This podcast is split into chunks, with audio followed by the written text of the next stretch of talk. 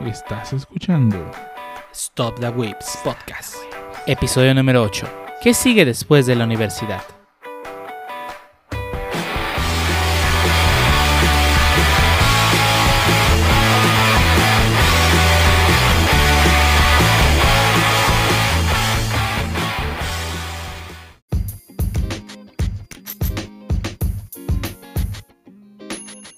Bienvenidos a Stop the Wits Podcast, episodio número 8, un podcast dedicado a hablar de anime, internet, juegos, manga y otras cosas que les interesan a los webs developers que hacen cosas y que en ocasiones lo único que hacen es hacer reviews de código y nunca programan porque no les pagan lo suficiente para ello. Y el día de hoy me encuentro con un buen de gente, como siempre, los mismos seis de siempre, a veces, a menos que uno se desaparezca a media grabación. Y iniciamos contigo, José, ¿cómo has estado? Jarvis, perdón. no te preocupes, este, bueno, pues he estado bien. Espero que ahora no se vaya la luz, desgraciadamente, o se va la luz o el transformador eh, X. Esperamos que todo bien, pero a ver, díganme cómo ha seguido el Pancho. Ah, pues de lujo y estoy ansioso porque terminando el podcast y, terminando de ver mi capítulo semanal de Tower of God, voy a empezar a jugar Xenoblade Chronicles. Estoy preparado. Tuli, ¿cómo has estado? Eh, muy bien, y con algo de aire aquí, nomás parece que va a llover, pero pues nada. Y pues sí, a gusto, descansando en la casa después de un día de trabajo. Y también quiero presentar a mi compañero Medi Ninja. Descansando en la casa, tampoco tenemos de otra vez. Eh, pero bueno, sí, también me encuentro bien. Aquí también parece que va a llover en la famosa Guadalajara.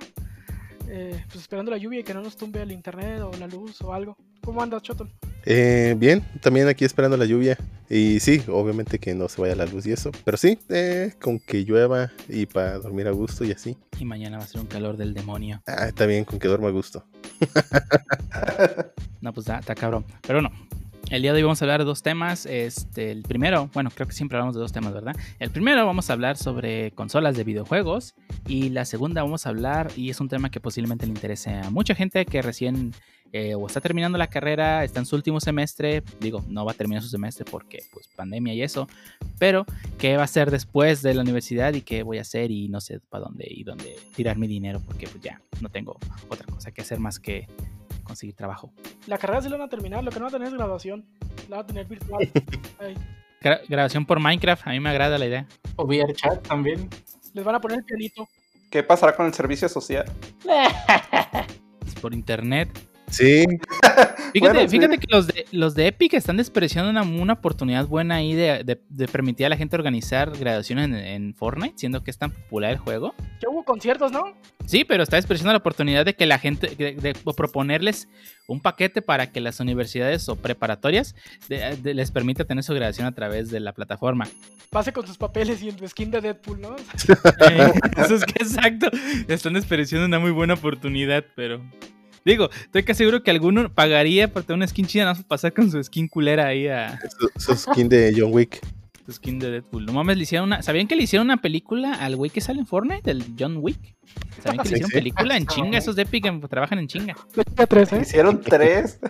No, tan cabrones. Es que ¿eh? estaba che la skin, tenían que sacarle más varo. Sí, sí, claro, claro, claro, claro. Pero bueno, eh, esos son los temas que vamos a trabajar, vamos a platicar el día de hoy. Y bueno, pasamos entonces al primer tema.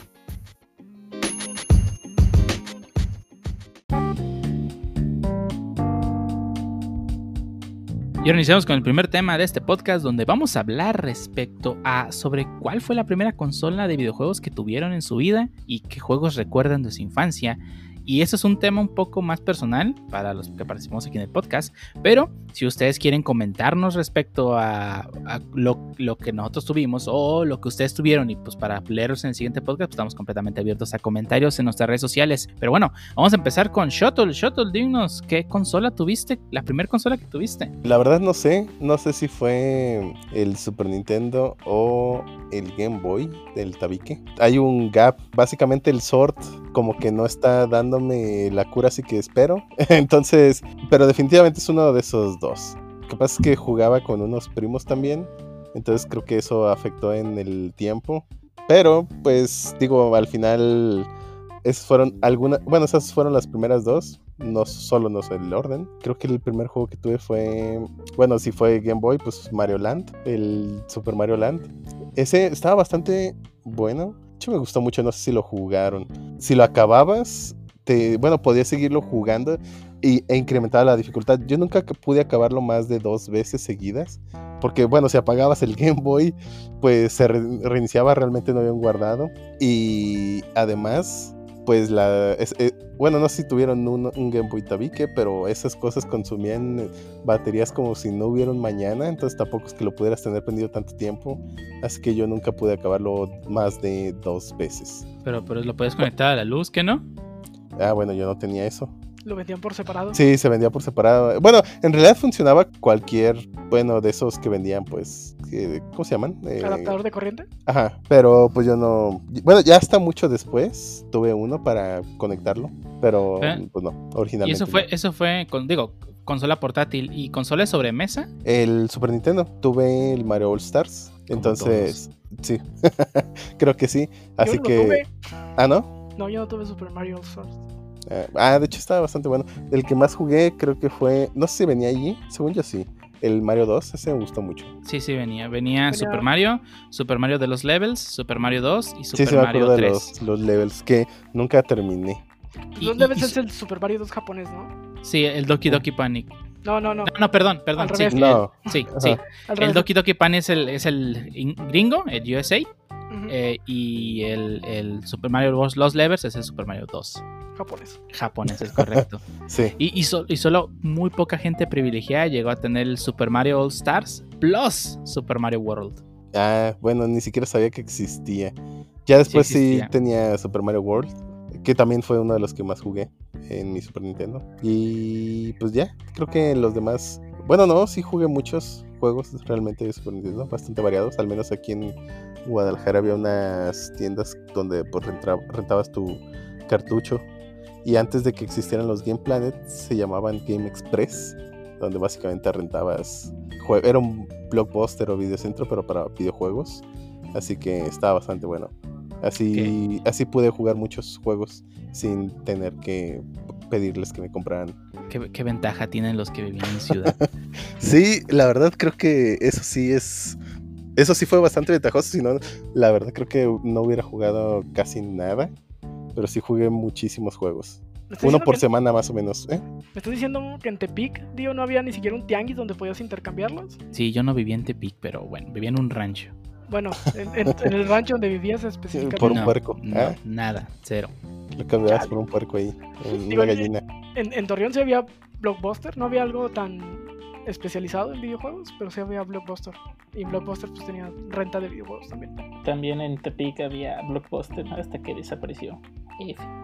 De todo, en todo el México. Sí.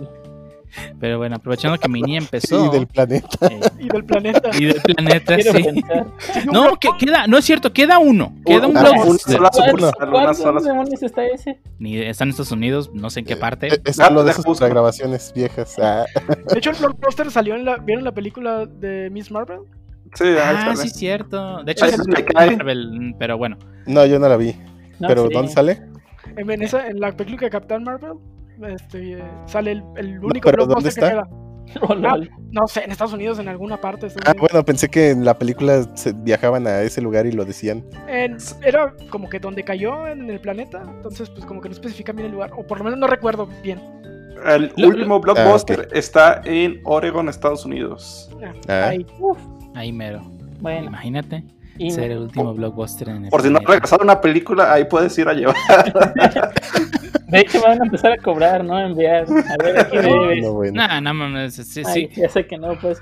Pero, o sea, y pensar que creo que, bueno, había leído una historia por ahí, no sé qué tan verdadero o falso sea, que en algún momento le ofrecieron Netflix, o sea, comprar a Blockbuster que comprara Netflix y no quisieron. Algo así. No, sí, sí, es una historia real. Le ofrecieron comprar Netflix y pues dijo, no nos interesa. Eso del internet ni va a pegar. La, gente cabrón. puede salir de su casa y venir a rentar una película. Eso del internet no va a servir para nada. Y mira, no sé hoy en día.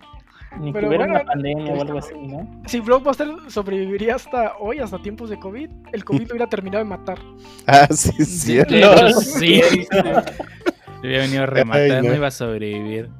De hecho, Sí. curiosamente, la nota dice que a pesar de la pandemia, Blockbuster sigue abierto. El último. Pues, no, de todo nadie rentaba, pues ya que. No Es te un va, no hay museo. peligro de, de infección. Sí, y en todo caso, digo, no sé si la cantidad de clientes que tuviese actualmente ese blockbuster sea mucha, pero aún si tuviese, digamos, clientes, eh, ¿cómo le podemos llamar? Este, ¿Recurrentes? asiduos, Ah. recurrentes. Si conocen, si son 10 personas, no van al mismo tiempo, así que puede estar abierto sin problemas y recibir a la gente y con sus, obviamente, sus medidas de salubri- salubridad y puede seguir abierto. ¿Sabes, ¿Sabes que está abierto en, en los Estados Unidos? Y bueno, más bien siguen funcionando. ¿Te acuerdas de esos DVDs que salieron que se pudren? Ah, los que se Pues- echaban a perder solos después de dos, tres vistas, ¿no? Sí, cuando fui a Austin, fui a un McDonald's a comer y había una afuera del McDonald's. Dije, ¿a quién to- ¿a poco todavía hay gente que compra eso? Ya fui a comprar mi comida y saliendo estaba un ruco ahí este, rentando su película en esas cosas. Entonces, al parecer todavía lo usan. No, Pero a ver, ¿cómo, son estos? No, no, no sé, no, no los ubico. Son DVDs que tú rentas en, en una máquina, te sale así como Ajá. si fuera un refresco. y te lo llevas a tu casa, lo abres y todo, y en cuanto lo abres, tiene un pedo químico que se empieza a degradar con el tiempo. Ah, ok. Creo que dura 24 o 48 horas, no recuerdo. ¿Eh? Sí. o sea, básicamente, básicamente estás comprando un- una película desechable. Sí, ese era el concepto original. Hay un ¿Sabes? video bastante interesante en YouTube o sea, que lo explica bastante bien. Y solo contaminas mucho. Sí, ese es el, el principal problema del por qué fracasó. Como si les importara eso a los gringos. bueno, sí, pues no. Bueno, bueno, ah, a, a- yo- a defensa de ese tipo de productos, aquí en México tenemos algo llamado DVDs piratas y de igual forma a los dos, tres vistas se echa a perder. Ah, sí, se rayan con el aire. Le ganamos en la química a tecnología me- 100% mexicana. Y si no se descompone el DVD, se, desco- se descompone tu lector de DVDs por intentar leer todo rayado. Ah, sí, sí. Sí. No, bueno. Pero sí, esas cosas sabrías y, y, y nomás había una, un... Entraba el chiflón por la ventana y ya se rayaba esa cosa. Mira, yo no tenía mucho que criticar porque salí del McDonald's con mis 3 kilos de cartón envuelto a mi comida. Ah, bueno, Bueno, ok. pero- y no se biodegradaban en, en 48 horas como el DVD. Eh, No sé, si- no sé si hablo de la comida de McDonald's o, o del cartón que la guarda. no sé. No sé, creo que contamina más la comida de McDonald's, pero bueno. Pero bueno, estábamos hablando de consolas y lo- videojuegos. La- ¿Cuál Y digo, bueno, tu- una última cosa que agregar antes de lo de que cerrar el tema de los DVDs que se autoqueman. Digo, sé que mi niña dijo, estaba un ruco ahí, pero en unos años vamos a estar varios rucos ahí queriendo comprar videojuegos viejitos para nuestras consolas y van a- alguien va a pensar exactamente lo mismo. Mira, estoy seguro Eh, que si te llevas Green Planet ya te ven como el ruco. Ya te ven como el ruco, exactamente. Eso iba a decir, eso ya pasa. No, no, no creas. Y se está comprando. No, no te. Bueno, no te creas. En Game Planet todavía ves varios morros comprando tarjetitas para el Fortnite. Pues sí, Pues O sí. LOL. Sí, definitivamente sí. Sí, pues yo Pero- tengo sobrinos y todos están vueltos locos con Fortnite, pero bueno. No, bueno. Regresando a lo del Super, a lo del Super, ándale, a lo de la primera consola que tuve, que va a revelar mi edad, fue un Atari 2600, no, no es cierto. Este también fue un Super Nintendo. Yo no tuve NES, aunque un primo sí tenía NES y jugaba, iba mucho a su casa a jugar con él, pero nunca tuve un NES. Eh, a mí, yo tuve mi primera consola, sí fue un Super NES, con el bundle de que salió con Super Street Fighter 2, ah, The New Challengers, Ah, Pura calidad. porque pues más cerca de frontera, ¿verdad? Digo que Torreón no es tan frontera, pero ya después tuve varios juegos, también compré Super Mario World y ya, no, no tengo, sí tuve varios, pero no, son los que más recuerdo. aunque Ah, sí, yo también me la pasaba jugando con un primo el NES. Y fue por eso que después me compraron un Super NES. Pero Sí. yo tampoco tuve NES. Sí, de hecho tenía un primo de Varo que hasta tenía el Sega Genesis. Muy Anda la osa. Yo, yo la verdad nunca conocí a nadie que tuviera un Sega Genesis o un Saturn o... ah, lo- el, bueno, o algo de Sega, exceptuando una persona que tenía un Dreamcast. Pero de ahí en más yo nunca conocí, eh, al menos aquí en México, gente que tuviera Sega. Yo los tuve, pero sí llegué a jugar en un Sega Genesis y en un Jaguar. Yo tenía un amigo que Ah, tenía su, su. ¿Cómo se llama? El Dreamcast. Yo creo que jugaba Sonic, no recuerdo cuál era. Y Soul Calibur. Y Soul, Soul Calibur estaba chido. Sí me llegó a invitar a jugar. Yo llegué a jugar Dreamcast con un primo en Estados Unidos y no manches, o sea, de hecho yo no sabía que existía esa consola, pero cuando la vi, o sea, para su tiempo, creo que sí tenía varias cosas que ofrecer, demasiado, bueno, en gráficos sí se me hacían bonitos, bueno, para aquel entonces, y varios juegos de, bueno, a él le gustaban mucho los juegos de pelea, llámese eh, UFC y cosas así, pues sí se veían los golpes un poquito, entre comillas, bueno, en ese tiempo más reales, estaba, se veía muy bien, y sí tenía varias... Los este, ¿cómo se pixeles ahí de todos reales. Interesantes. Pues el Sega sí se veía bien, el Genesis se veía bien chido Sí, comparado y con el de-. Pues en general siempre tuvieron mejor Ah. hardware, ¿no? Aparte estaba el, el Sega 2 That Nintendo What Nintendo Era el, el lo- el logo de, de Sega. El, bueno, el marketing de Sega en ese, en ese momento. Sí, pero, Sí. pero aquí en México al final de cuentas era territorio de Nintendo. O sea, Ujú. Era muy rara la persona que tenía algo de, de Sega. Es que lo tenías que importar, creo, no, no, no lo veías en el Walmart. No, yo, yo sí, sí, cierto, creo que yo tampoco lo llegué a ver. Sí, pues en tiendas de, pues sí, de autoservicio se servicio. llaman. Fábricas de Francia, o Liber- eh, bueno, Liverpool creo que Sí. no había, al menos aquí en Guadalajara, pero fábricas de Francia, Suburbia y eso, pues ni, ni, yo nunca lo vi, la verdad. Es que, y, y en esos tiempos, importar cosas no era abrir Amazon.com y Ah, comprarlo. no, pues no. Tenías que, tenías que, tenías que ir, tenías que te- tu familia tenía que tener el varo para ir a un viaje Sí. a Estados Unidos y aparte traerse O familiares que fueran a venir. Ah, también. Sí, sí, también. Yo no tenía. Yo creo que yo nunca he tenido familia en Estados Unidos cercana, pero pues sí, familia de Varo que sí iba de vacaciones a Estados Unidos sí traía cosas. Yo ninguno de los dos. Aunque un, eh, sí tenía un primo que, bueno, tengo, eh, creo que todavía está vivo, que nació y bueno, pues sí, también vive allá, pero venía de, de vacaciones pues a, a acá, bueno, a visitar la familia de, mi, de mis papás, bueno. Desde el lado de mi papá, entonces íbamos a Durango y ahí él iba también. Y, y ahí recuerdo haber visto el, por primera vez el Neo Geo Pocket. Él, él lo tenía. Pues básicamente era un, pues de Pocket no tenía nada, la verdad estaba enorme y pesado, pero se veía bastante bien y, y tenía buenos juegos. Y Sí, digo, tampoco es que el Game Boy ladrillo este no fuese portátil. ese sí, la verdad ese sí me lo podía llevar a todos lados. No, no, no. El Game Boy ladrillo eh, era un ladrillo. Eh, ah, Luego salió la versión de Game Boy Pocket y e- es el Game Boy Pocket sí es Pocket. El Game Boy ladrillo no es nada portátil. El, el Game Boy Pocket nomás es delgado, pero es del mismo tamaño. Y el Game Boy ladrillo, yo me lo llevaba a todos lados, pero el Neo Geo Pocket no, era bien difícil. Porque además consumía, o sea, si, si ya me quejaba de que el Game Boy Tabique consumía cuatro baterías y se las eh, acababa en, en muy poquito tiempo, esa cosa consumía seis baterías y se las acababa en, en un parpadeo, esas cosas, porque además ese sí tenía iluminación también si querías. ¿Que no era Eh. ese el Sega Nomad, el que se comía seis baterías en una hora? Pues el Neo Geo Pocket sí recuerdo que también consumía 6, si no me equivoco. A ver, ahorita reviso, pero según yo sí gastaba, recuerdo que gastaba mucho más, o bueno, sentía que le duraba mucho más. Porque según Mucho he menos, visto perdón. comparaciones en internet, el Pocket no es tan grande en comparación al Game Boy. La, la portátil más grande es el Sega Nomad, que sí parece un ladrillo y medio, casi, casi, casi. Y ves es el que se come las seis pilas en un poco tiempo. Ah, ya. Bueno, no sé, lo- digo, el Neo Geo Pocket sí era pues mucho más grande que el Game Boy Tabique, pero pues tampoco diría que este pues era súper in- como incargable o algo, ¿no? el, Boy- el Game Boy Color sí era más chico, ¿no? Que el Pocket. No, ¿Cuál? el Game Boy Color es poquito más grande que el Pocket. El Game Boy Pocket es casi completamente plano. El Game Boy Color tiene una curvatura en la parte de atrás de las baterías porque para empezar el Game Boy Pocket usa baterías AAA y el Game Boy Color usa baterías AA. Eh, y le agarra un cier- cierto, poquito más grande en la parte de abajo, pero en cuanto a tamaño es exactamente igual. Simplemente es más grueso el Game Boy Color. Nunca tuve Game Boy. Bueno, más bien, el único Game Boy que tuve fue un Game Boy Color. Y eso ya cuando existía el Advance. Entonces, Bueno, eh, para variar un poco de la primera consola, la que yo tuve fue un Super Nintendo también. Pero yo, bueno, esa no la consideraría directamente mía, ya que la compraron mis hermanos. Eh, recuerdo que cuando la recién compraron, eh, tuvimos mucho tiempo el Mortal Kombat.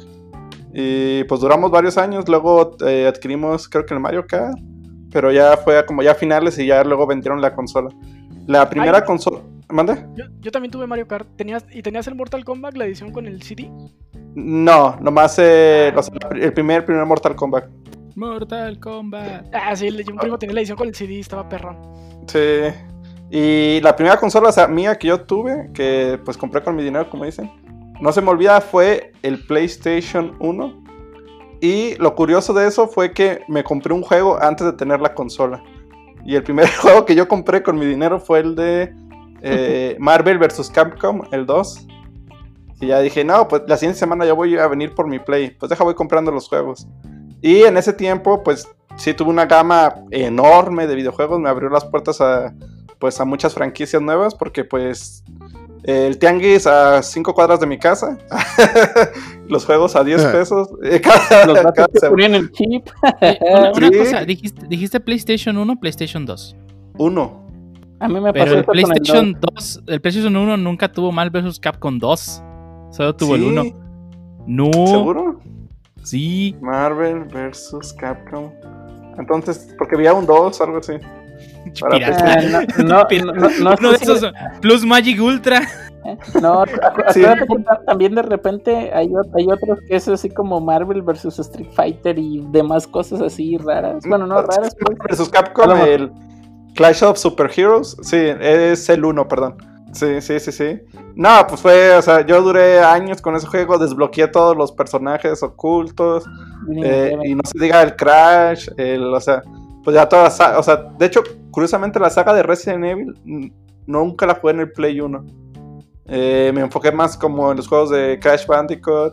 Eh, de hecho, me tocó jugar el de Yu-Gi-Oh! Jugar muchas versiones que ni siquiera existían, que la gente pues hacía el de Digimon World, el de Tarzan, el de Dragon, el Dragon Ball. No sé si llegaron a jugar el de Dragon Ball GT, que El Butoten. No, era GT. Final Boot. Final Boot Era- se llamaba. No me acuerdo cómo se llamaba, Sí. pero salía el chango de Baby. El... Sí, estaba chido. Sí, es- o sea, re- creo que no recuerdo quién comentó una vez que se spoileó con un juego de Dragon Ball que, que pues todavía en la serie no iban tan avanzados y ya ponían como personaje a Majin Buu.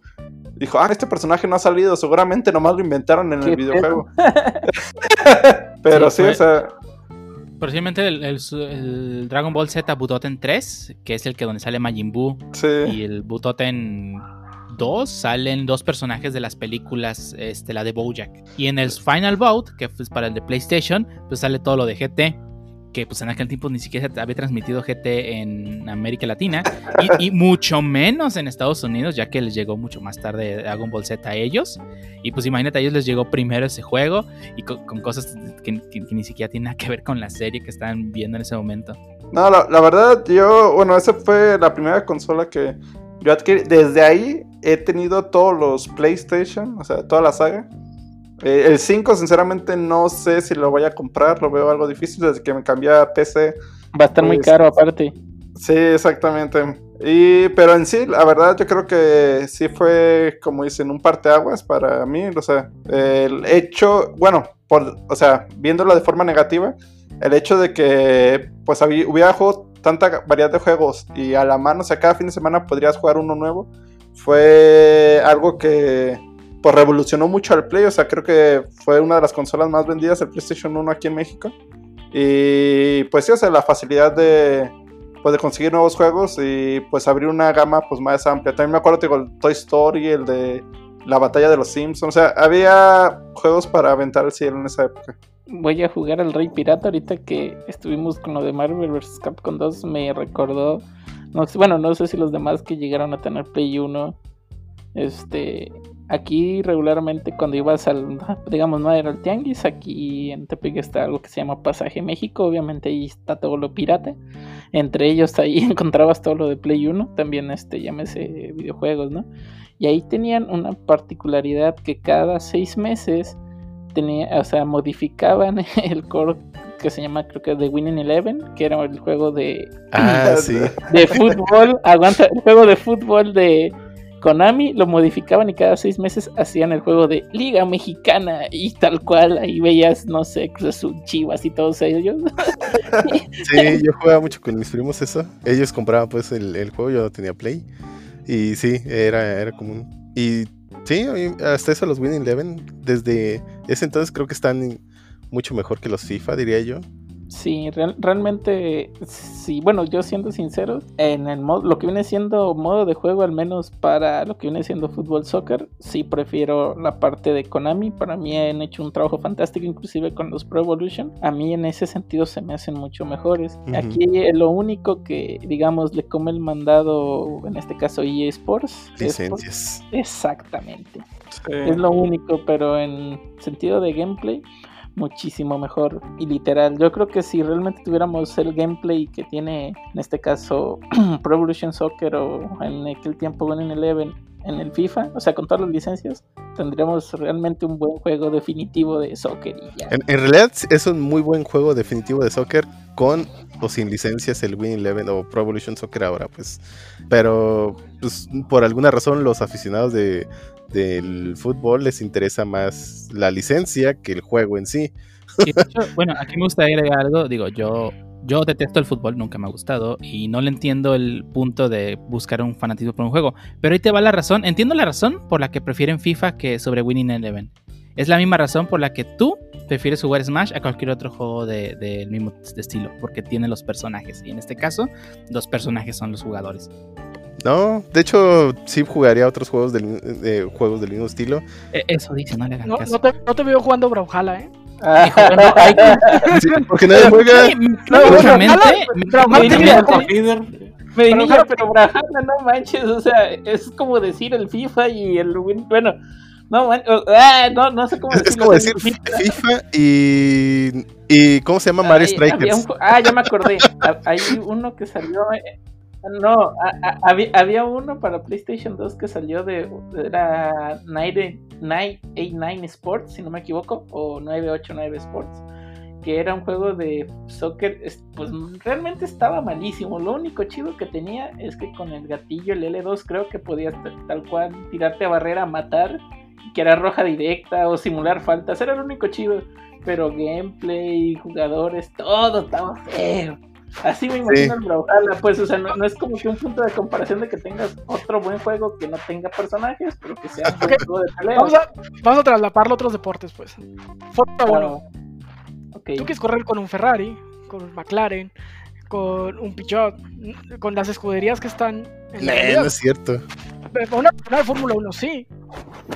Ah, para los fans, sí, pues. Para los fans, sí. E- Eso es lo que vende, básicamente. Pero, En, en ajá, básquet- en básquetbol yo quiero jugar con los Lakers, con los Bulls, con, no quiero jugar con un equipo genérico en el Nueva York en En lugar de los. Knicks. pero si el gameplay es mejor, pues eh, estás privilegiando el Pero- juego que la es licencia. que, la neta, el gameplay no es lo suficientemente mejor como para matar el pedo de la licencia. Ay, En el caso del Pro Evolution, sí. No, no están tan separados. Lo he jugado los dos. No están tan separados. Ah, el Pro Evolution es más, es más estratégico. No, para mí sí. Es otro tipo Sí, de sí, hay- juego. hay- no, hay mucha diferencia. Es otro tipo de juego, más no quiere decir que sea mejor o peor. El, el FIFA sí ha sido mucho más arcade, mucho menos simulación. Bueno, sí, está bien. Ti- Es, Bueno, es- no- es sí. más enfocado al arcade, definitivamente, eso sí es cierto. Mientras que Pro Evolution está más enfocada a la simulación. Que sea diferente forma de juego Está bien, está bien. Y que te, te guste uno o el otro, pues no lo hace más peor o mejor juego, pues. Sí, es cierto, es cierto. Muy buen punto. Pero bueno, eh, ah, Puede- por cierto, no, ¿eh? no, sé qué tan eh, cierta sea la aseveración. Bueno, digo, yo juego los dos. Personalmente, juego, bueno, me gusta jugar más Pro Evolution Soccer. Y, y he conocido varias gente que dice lo mismo: que es que no manches, el, el PES, bueno, para ahora sí ya sintetizarlo, está muchísimo mejor. Pero oye, este, no tengo mi este, equipo, pues no. E incluso creo que esto ya es más fanatismo de la gente porque, por ejemplo, el año pasado, bueno, este año, bueno, desde el año pasado que salió el 20, te- eh, un ejemplo, el- la Juventus ya no apareció en el FIFA, ya se llama Piamonte Calcio. Y todos los fanáticos que jugaban FIFA solamente que eran de la Juventus dejaron de jugar. Conozco varias personas que dejaron de jugar FIFA y se cambiaron al PES porque ya la Juventus aparecía en el PES. sí, bueno, eso es ridículo, pero eso, eh, por eso se le llama fanáticos. O sea, es fanatismo puro, ¿no? Al igual que eh, cualquier fanático que se inmola en frente de un edificio, ¿no? Este, Bueno. aprovechando un poquito y regresando al tema, me gustaría preguntarle al Pancho, que es el locutor más joven que estamos ahorita, y pues preguntarle un poco de qué consola tuvo él, ya que pues nosotros creo que la primera que conocimos la mayoría fue el NES. Eh, en mi caso, pues yo mía mía compré el Play, pero él no sé cuál fue la primera que jugó. Ah, pues mi primer consola fue un Game Boy Color que me enviaron mis tíos de Estados Unidos, e- ahí por eso del- de los años dos- 2000. Ya cuando ya estaba de moda el Game Boy Advance y ya iba de salida rumbo al DS, yo tuve mi Game Boy con cinco juegos. Uno de ellos era pues el clásico Tetris, no hace falta recordar de qué iba o cómo era. Otro de esos juegos se llamaba Formula One Race, que era juego, juego de carreritas bastante bastante simple en aspecto, era de, del Game Boy monocromático, pero era bastante bueno. Nunca ¿Cómo dices que se llamaba? Ah, F1, ¿verdad? F1 Race. Creo que también tiene por para Game Boy Color y le agregaron colores, básicamente. ¿Era de casualidad vista desde arriba? No, era vista así como que de sobre la cabeza. Si alcanzabas a ver el, el horizonte, Ah, lo que podía plasmar la, la consola era solamente una imagen ciclando hacia izquierda a derecha cuando dabas vuelta. Ah, ok. Y el efecto de velocidad era intercambiando la- los colores del pasto, eran clar- claro y oscuro y se intercalaban para simular que ibas avanzando. Eso no estaba tan malo, sí me llegó a entretener. Y tenía easter eggs, de sali- salía Mario o personajes de Nintendo para darte la, la copa al final, estaba interesante. Recuerdo que salían Mario y Samus, según recuerdo. ¿Y con- consola fija tuviste alguna o no- nomás el Game Boy? Casera, no, no, no fija. Mm. Ah, Ah, no sé. Eh, pues también tuve, bueno, tuve y no tuve porque mi tía me la, me la compró a mí y a mi hermano, pero no nos dejaban usarla en la tele porque se descomponía. Y ¿La pues tele o la consola? La tele, supuestamente. Ah, bueno. Y luego nos prestaban la tele más chafita, que era aquí como de unas que 15 pulgadas, así, bien, bien pequeña. Y pues eh, en esa consola era un, era un clon de, del NES, con su cartucho multijuegos. Yo recuerdo que tenía el Castlevania, Mario y, y, pues un, un par más que no recuerdo el nombre. Ah, de hecho, yo recuerdo una consola de esas pirañonas que tenían. Bueno, de hecho se los compraron a unas primas. Pero cuando íbamos a, a su casa me gustaba jugar porque tenían uno de uno. Bueno, era de Alvin y las ardillas, pero además tenían Mario 8. que era un Mario con un martillo. Pues digo, eh, en realidad estaba divertido. A mí sí me gustaba el Mario 8. Creo que sí llegaba a ver videos documentales de ese juego y creo que era Adventure Island o algo así, ¿no? Uy, no el sé. Adventure Island ese lo tenía para SNES. Ah, no, sí, el Adventure Island es el alias el Capulinita, no, ese es otro. Eh, no, no sé, Mario 8, pues sí parecía un Mario de color azul, creo. bueno, era básicamente un personaje color azul que pues tenía bigote y overall, creo. Martillo, ¿no? Y su martillito, ajá. Creo que hasta eso editaban la imagen del personaje principal pa- para ponerle la cara de Mario y que hiciera más sentido ponerle Mario 8. Ah, bueno, sí, El de Alvin no era de Chip and Dale. pues sí. De, bueno, ah, bueno, sí, cierto, tienes razón, es Chip and Dale, no Alvin. Es que yo jugué mucho, yo, yo llegué a jugar un juego con mis primos de Chip and Dale de NES, y sí estaba chido. Sí, no, sí, era sí era de Chip and Dale, no, no de Alvin. Y, ah, bueno, by the way, el Pancho ya me hizo corregir. Realmente no era un Neo, Neo Geo Pocket el que me dejó mi primo, sino un Sega Game Gear de color con el que jugaba. Pero entonces sí, sí estaba enorme. Pero- también recuerdo de mi infancia que yo tenía un juego de, de Yu-Gi-Oh para el Game Boy. Y lo emocionante de esto es que las cartas físicas tienen un password de 8 caracteres en la parte inferior izquierda. Sí. Pues este juego era compatible con las cartas, podías meter el password de tus cartas y meterlas al juego. Obviamente no, no todas eran compatibles, pues porque las que habían salido recientemente no estaban. Pero hubo un momento en el que llegamos a completar las 800 cartas de puro tenerlas en físico y poner los passwords y jugando, obteniendo de una en una. Anda la osa. ¿Todos originales. Pancho? Eh, no, en mi rancho casi no llegan originales. Eh, de todos modos, yo también piratas de bastante buena calidad. Hasta el holograma.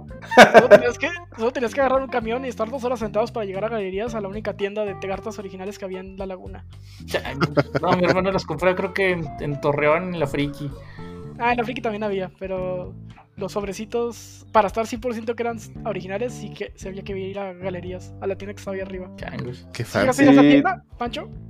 No, yo a mí nunca me dejaban salir hasta que llegué a la edad de ir a la prepa, ya pudiera ir a la ciudad consistentemente. Y ya no estaba esa tienda. No, ya no, ya.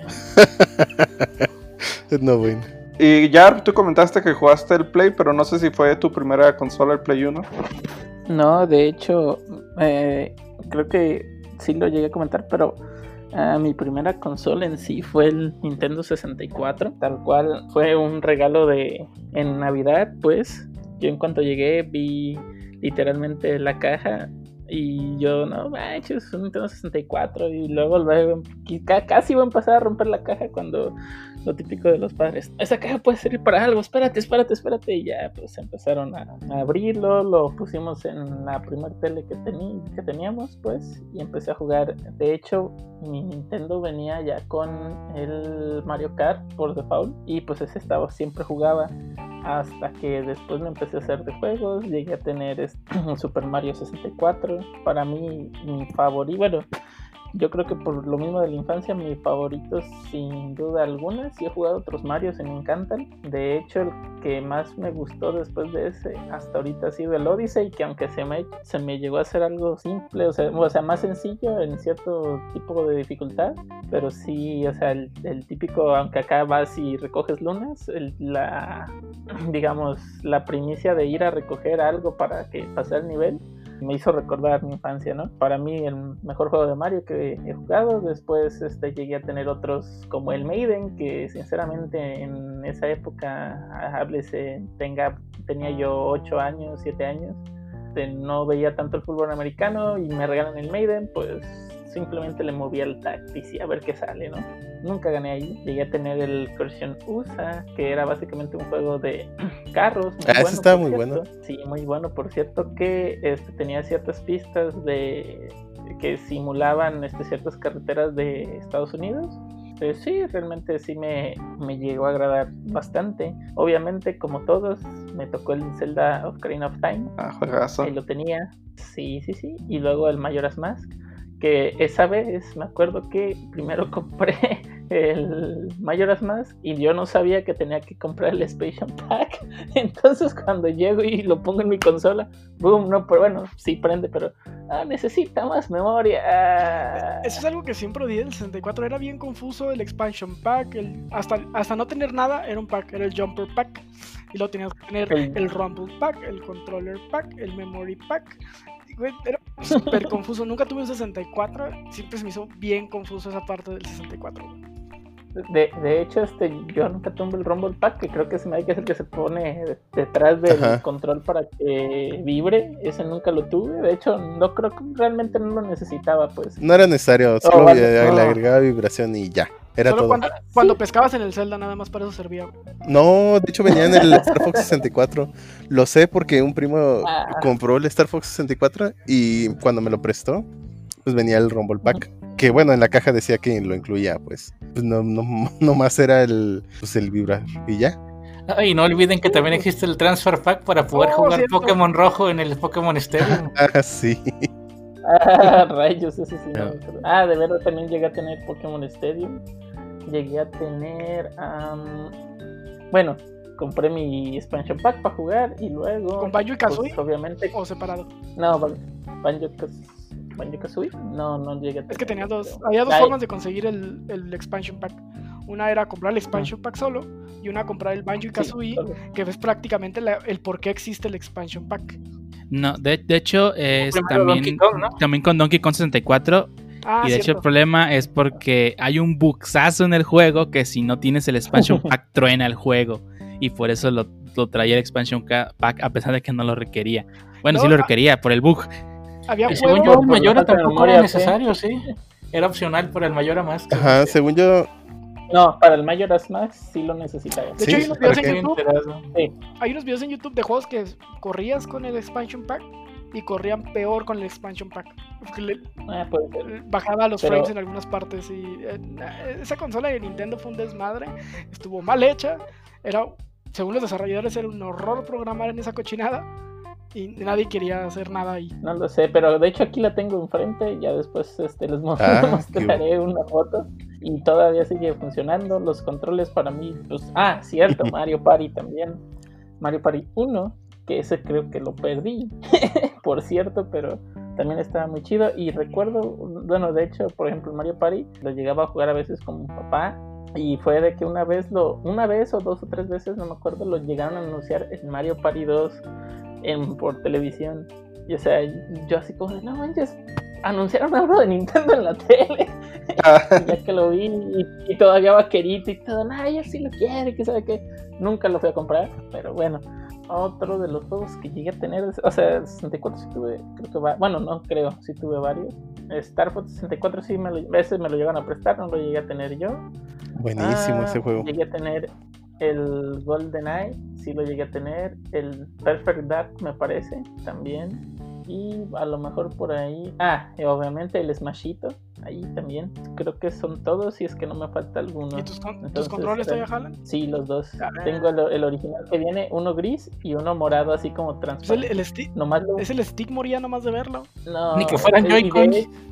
Y de hecho, es lo que te iba a decir, y de hecho, o sea, lo puedo comprobar porque, por ejemplo, en, en el, yo recuerdo uno donde siempre me dejaba así como que la mano medio roja, había un, un minijuego, había- es que había un minijuego de Mario Party 1 en específico donde eran 3 contra 1, tú eras como que Bowser, te hacías como Bowser jalando una cuerda y tenías que literalmente estar dando vueltas y vueltas y vueltas para un lado. pues, Había un montón de minijuegos para darle vueltas a- en Mario Party. Ah, sí.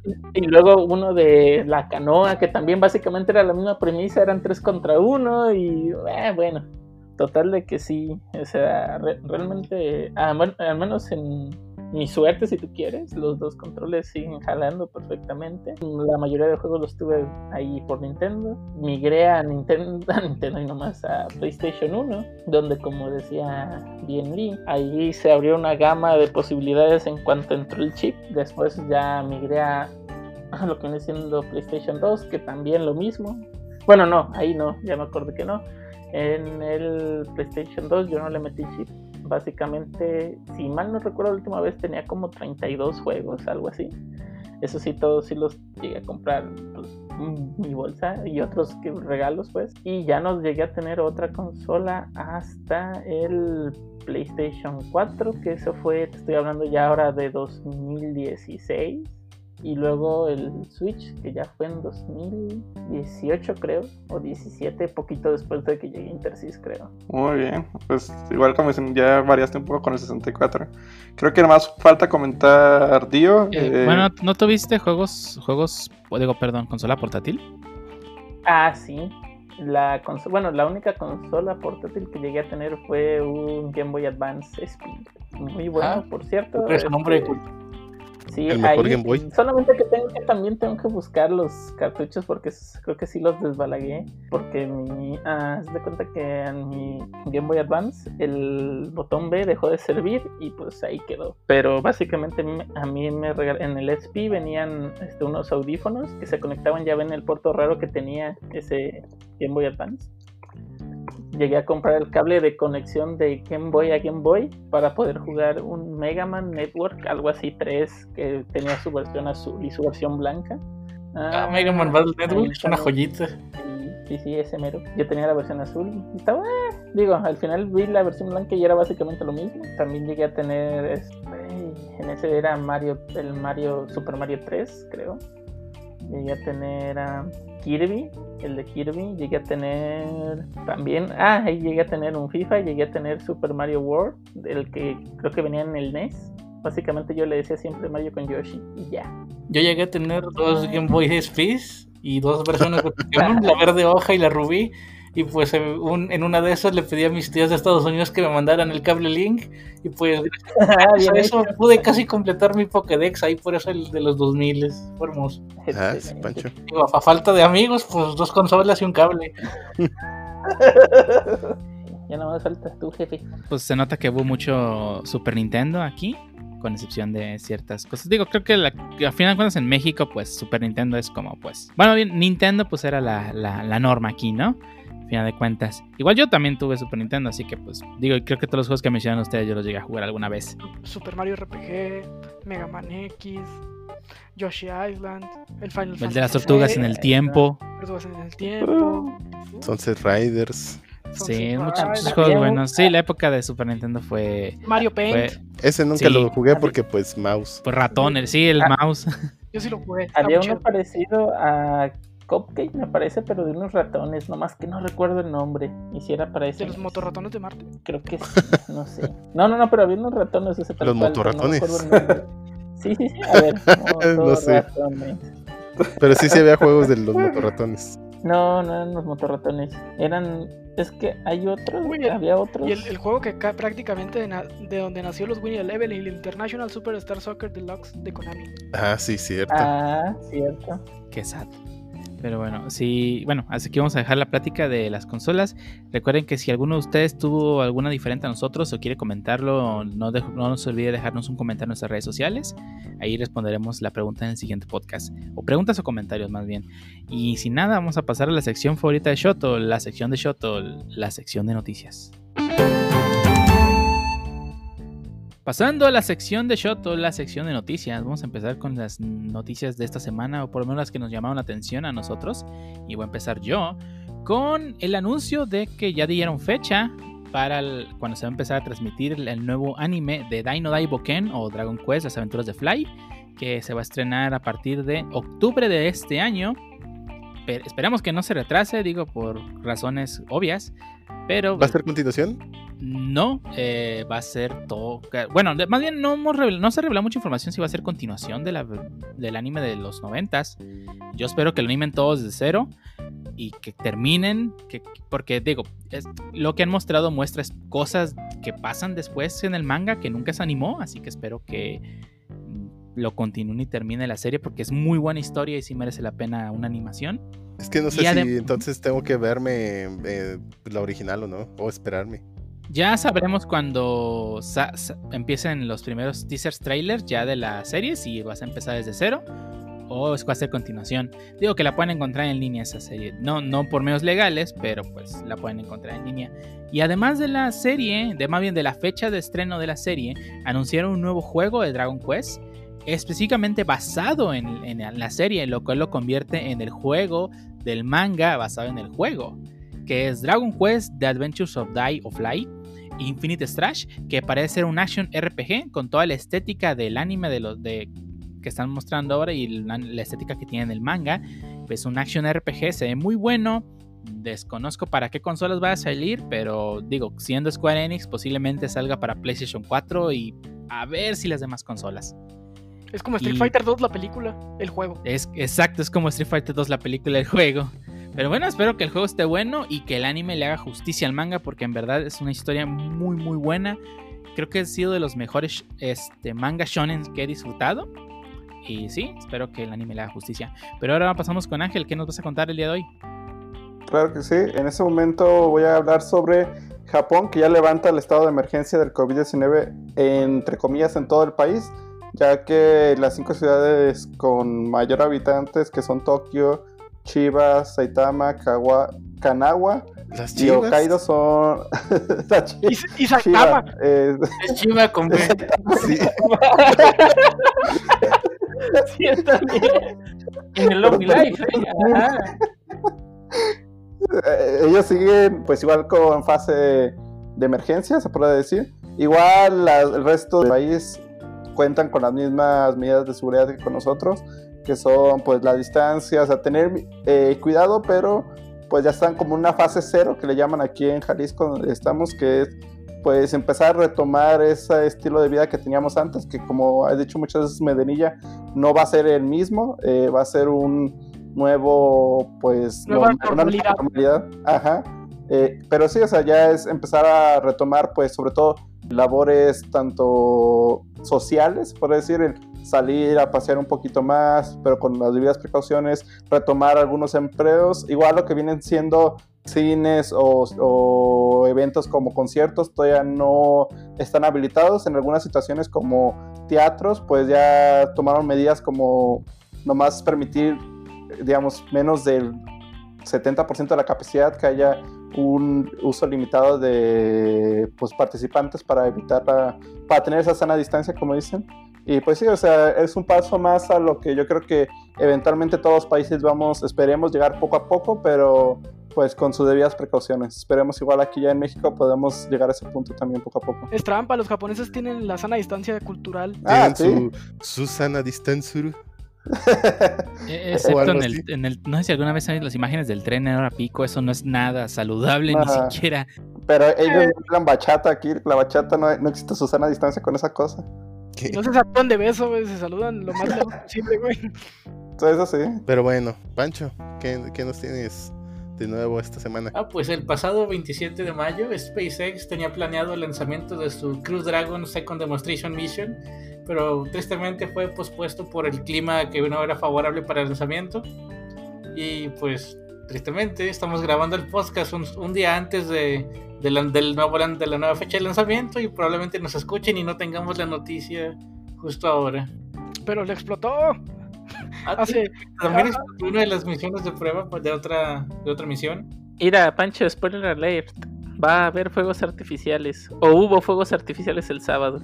Entonces ya no es spoiler. Nah, Eh, es- ese es el lanzamiento cuántico. No sabemos si, si despegó o no. Es el cohete espacial de Schrödinger, me parece, no, no me acuerdo si así se pronuncia. De- de- De- de- del gatito, pues, de que existe, Schrödinger. Esa cosa, Schrödinger. No, no sé cómo pronunciarlo. Los caballeros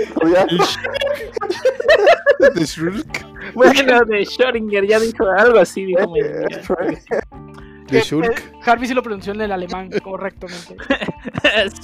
Sí, bueno, total. Explotó y no explotó. ¿Por qué? Porque no lo hemos visto todavía. Ah, Bueno, así que esperen noticias el siguiente podcast. Pero la neta sí va a explotar, ¿para qué? ¿Tú qué dices? ¿Explota o no explota? Eh, yo le voy a que sí. O de perdido no aterriza en la plataforma el cohete y cae otra vez al océano. Ahora, ahora sí hay pedo porque ahora sí hay gente ahí. A nuestro, sí. nuestro querido. ¿Cómo si no? Sí, mucha gente ve a, a este Elon Musk como un Iron Man cuando en realidad es Hank Scorpio, no, no es tan bueno. Obligó a sus trabajadores a ir aún en, en- en los estados donde había COVID y pues, eh, eh, el güey realmente no es, no, a mí no me parece una persona tan filántropa como Tan filántropa, humanista, como dicen. tan humanista Nah. como parece. Creo que ese güey está a favor totalmente así del capitalismo culero, del capitalismo tipo gringo, donde Sí. eres pobre te mueres. Sí, y, y no solo eso, en realidad Hank Scorpio sí era más amigable con sus empleados. Al, al menos Iba- cubrebocas. Pero Ah, iba, sí, iba a aventar una bomba, valiéndole madre quien estuviera. dije con sus empleados. Sí, sí, o sea, a Mero, a Mero llegó y su casa ya estaba ahí, dos pisos. Cuando llegas a tu casa, tu casa tendrá tres pisos. Ah, y ahí está el equipo ese, que, ey, lo de las hamacas. Sí, donde ponen a, Mariana contigo en la Mac. en la tercera. Sí. la tercera. Pero bueno, a ver, Harpis, ¿qué, qué nos tienes tú? Creo que lo que ya habíamos comentado hace rato y creo que no es ninguna novedad, pero Animal Crossing sigue rompiéndola en ventas. Básicamente sigue dominando, ya ven que al menos Nintendo siempre utiliza más de referencia Japón y sigue vendiendo demasiado bien Animal Crossing, por decirlo así. De la semana del 11 al 17 de mayo se estima que vendieron 129.659 copias físicas del juego Al menos en Japón. al menos en Japón nada más. Y del 18 al 24 de mayo, 102.553 físicas. O sea, no, no encuentras los digitales solamente en Japón, pero ahora sí que a nivel... Bueno, ya, ya vendió más de 4.5 millones de unidades físicas. O sea, lo que nos habla realmente de todo el dinero que ha generado Animal Crossing y también, o sea, literalmente creo que ya lo habíamos contado, pero cayó en el mejor momento. O sea, Animal Crossing llegó en el mejor momento para reventarla. O sea, todos encerrados, tienes un juego adictivo y que literalmente puedes hacer tu isla y empezar a construir, bla, bla, bla, bla, bla, bla, bla. No, pues, y aparte es la interacción con otros jugadores de que tengas de amigos, llegó a romperla, tal cual en todos los sentidos. Ah, caray. O sea, en el sentido de, tanto de, ani- de, de No, no, que todos. en todos los sentidos de entretenimiento, en el, en el- en el sentido monetario, en el sentido de comunidades, Ventas, de nuevas horas comuni- compras. de nuevas comunidades tóxicas que no quieren, di- dicen que no, pero ahí va, ahí va. Así ya, corriendo. ya, ya roban ítems y todo. Sí, ya, ya- no manches, ya, ya corren vecinos por venderlos, no, bueno, Ah, sí, cierto. Ese mercado de Animal Crossing sí se está poniendo muy pesado. demasiado. O- o- Sí. o- ojalá pudieran utilizarlo bien, como ese Pancho que no ha podido correr a su oso. Maldito oso, lo odio. Ya le salieron raíces. Ya, ya se metió en el hardware, Pancho. Si borras la, tu isla y lo vuelves a hacer, vuelve a aparecer ese oso. Está hardcodeado ya. Y se esconde en su casa y en las fiestas de los cumpleaños de mis otros aldeanos para que no le pegue con la red a diario, maldito. Sí, a, las horas que yo suelo jugar casi siempre está en su casa Y pues ayer jugué a otro horario diferente y había una fiesta de cumpleaños donde otra de mis vecinas y ahí, ahí estaba él bailando. Bien pensado, eh, bien Sí, pensado. sí, sí, se esconde, sabe lo que le espera. Huele el miedo, Pancho, huele el miedo. El Pancho ahí esperándolo afuera de la casa, ¿ves? Con la red. La casita del oso está rodeada del hambre de púas, así que. valí. ¿Por qué no lo.? He visto varios que, los que nomás lo ven afuera y los encarcelan para que no se salgan de ahí. Para pegarles. No, es así el Pancho, ¿no? En Suena cuanto bien. tenga la oportunidad. idea. Es más, ni siquiera le va a pegar con la red, va a buscar utilizar la pala y pegarle con la pala. Van a correr a Pancho de su isla. No, bueno. Recibimos quejas de los vecinos de tu parte y para ti que, que vamos a tener que correrte de la isla. Te va a correr, este. Ah, ¿cómo se llama en inglés? Canelita, güey. Es- me pasa por Isabel, Isabel. Isabel. Eso me Isabel. pasa por en español. Ay, Pat. Sí, bueno, en otras noticias donde no hay mercado negro, creo. Básicamente ya hay nuevo tráiler y key visuals de la nueva y aparentemente última temporada de Attack on Titan, también conocida como Shingeki no Kyojin. Sí, es aparentemente a mí también me dio la impresión, sobre todo porque dice en el título, ¿no? Exactamente. Bueno, dice Final Season, pero bien podría existir un Final Season EX Pa- Record o algo o así, no dos. sé. O parte 2. Pues sí, como dividieron la temporada de hace poco, Final Season parte Exactamente. 1, Final Season parte 2, tal vez. A- aún, o sea, en realidad no han confirmado si es la temporada final o no, pero esta nueva temporada se llama The Final Season. No sé si sea de... ¿eh? Pero no lo han confirmado. No lo han confirmado. Es que en realidad podría ser un ah, eh, que de repente, oh, Final Season y tenga que, algo que ver con la serie y no que sea la temporada final. No o sea, lo que sé. es el, es el final, es la última vez que va a haber temporadas. Eh, se irá a la primavera, verano, porque algo va a pasar y ya no va a haber temporadas o algo así. Pues No lo sé, desconozco. Eh, pero bueno, a los que vieron el tráiler, bueno, primero a los que no lo vieron, pueden buscarlo en el canal de Pony Canyon, Anime Pony Canyon en YouTube, y ahí va a aparecer. De todos modos, pueden buscarlo en su sitio de noticias de anime favorito, como Crunchyroll. Ahí seguro va a estar el tráiler. Pero para los que ya vieron, ¿eh? o en nuestras redes sociales también lo pueden buscar. Ah, sí, en nuestras redes sociales. De hecho, en este episodio vamos a poner en la descripción el link al tráiler para que lo vean. Y para los que ya lo vieron, no sé si todos lo vieron, sé que me ninja ya, pero deja muchas preguntas. Digo, yo vi la última temporada y vi este tráiler y sí parece que hay una como que falta algo para ligarlos. Están poniendo mucho de la parte de acción en este tráiler, pero pues no sé cómo vaya a ligarse, se ve muy diferente lo último en lo que me quedé en el anime. No sé, yo lo acabo de ver y sí, de- definitivamente creo que pusieron toda la carne en el teaser y va a haber mucho preámbulo de, de aquí a que veamos eso en el anime, pues. Se ve, como en el trailer, una serie que va a ser acción, acción, acción, acción. Espero que no hayan hecho eso de que, ok, toda la acción que había en la serie está en el tráiler y, y la, y la- y la serie está bien lenta. O sea, Sí. Como debe de ser. No, hasta eso han hecho muy buen han hecho muy buen trabajo en mezclar acción con plot, entonces la verdad yo sí confiaría en que no va a ser solo eso. Al menos eso lo han demostrado en las otras temporadas. Digo, yo no leí Aquí es cuando los que leen el manga se están cagando de risa de todo lo que. Sí, pero bueno, com- en- como no pasa en el anime, pues, pues que hagan lo que quieran, ¿no? bueno, que, que- que el anime, como no tienes que explicar todo con palabras, puedes mostrar Ajá. muchas cosas, pues es, es mucho más fácil tener un ritmo más, eh, Más rápido, Más ajá. rápido que en el manga. En el manga, pues Sí, solo sí. tienes que explicar con palabras. Sí, estoy completamente de acuerdo. Desafortunadamente, el, el anime de específicamente de Shingeki no Kyojin es una calca idéntica a lo que hay en el manga, lo cual a mí personalmente no me gusta. Por eso es que no veo el anime, porque pues, estoy viendo exactamente lo mismo que ya leí. Ni siquiera me das nada nuevo. A diferencia de adaptaciones como The Promise Neverland, que no es una calca fiel a lo que pasa en el manga, cambia escenas, le mete de su cosecha para hacer que sea una mucho mejor adaptación. Y eso es muy bueno.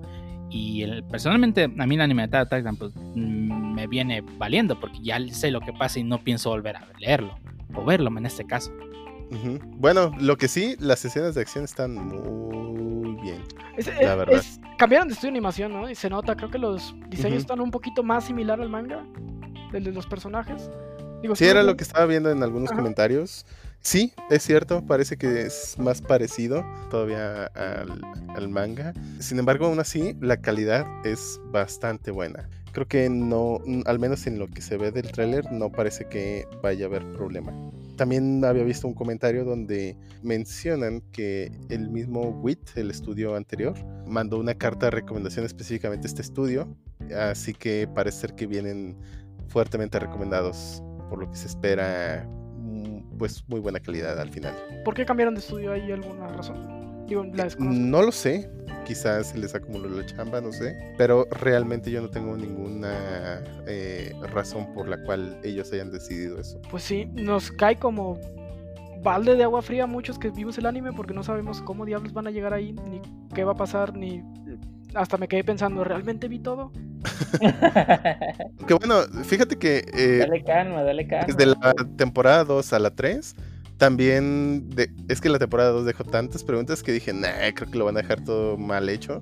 Y me sorprendió, realmente ligaron todo muy bien. Así que esperaría yo que hicieran algo similar. Lo malo de la llave es desesperante, ¿no? Es la llave y cuándo van a regresar la llave y qué pedo Ah, con sí. la llave.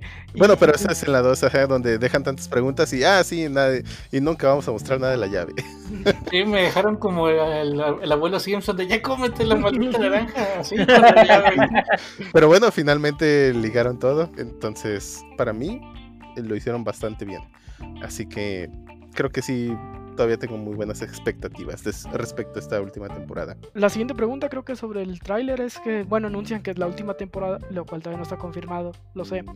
Pero en caso de ser la última temporada, creo que dejan inconcluso, ¿no? El manga todavía no termina.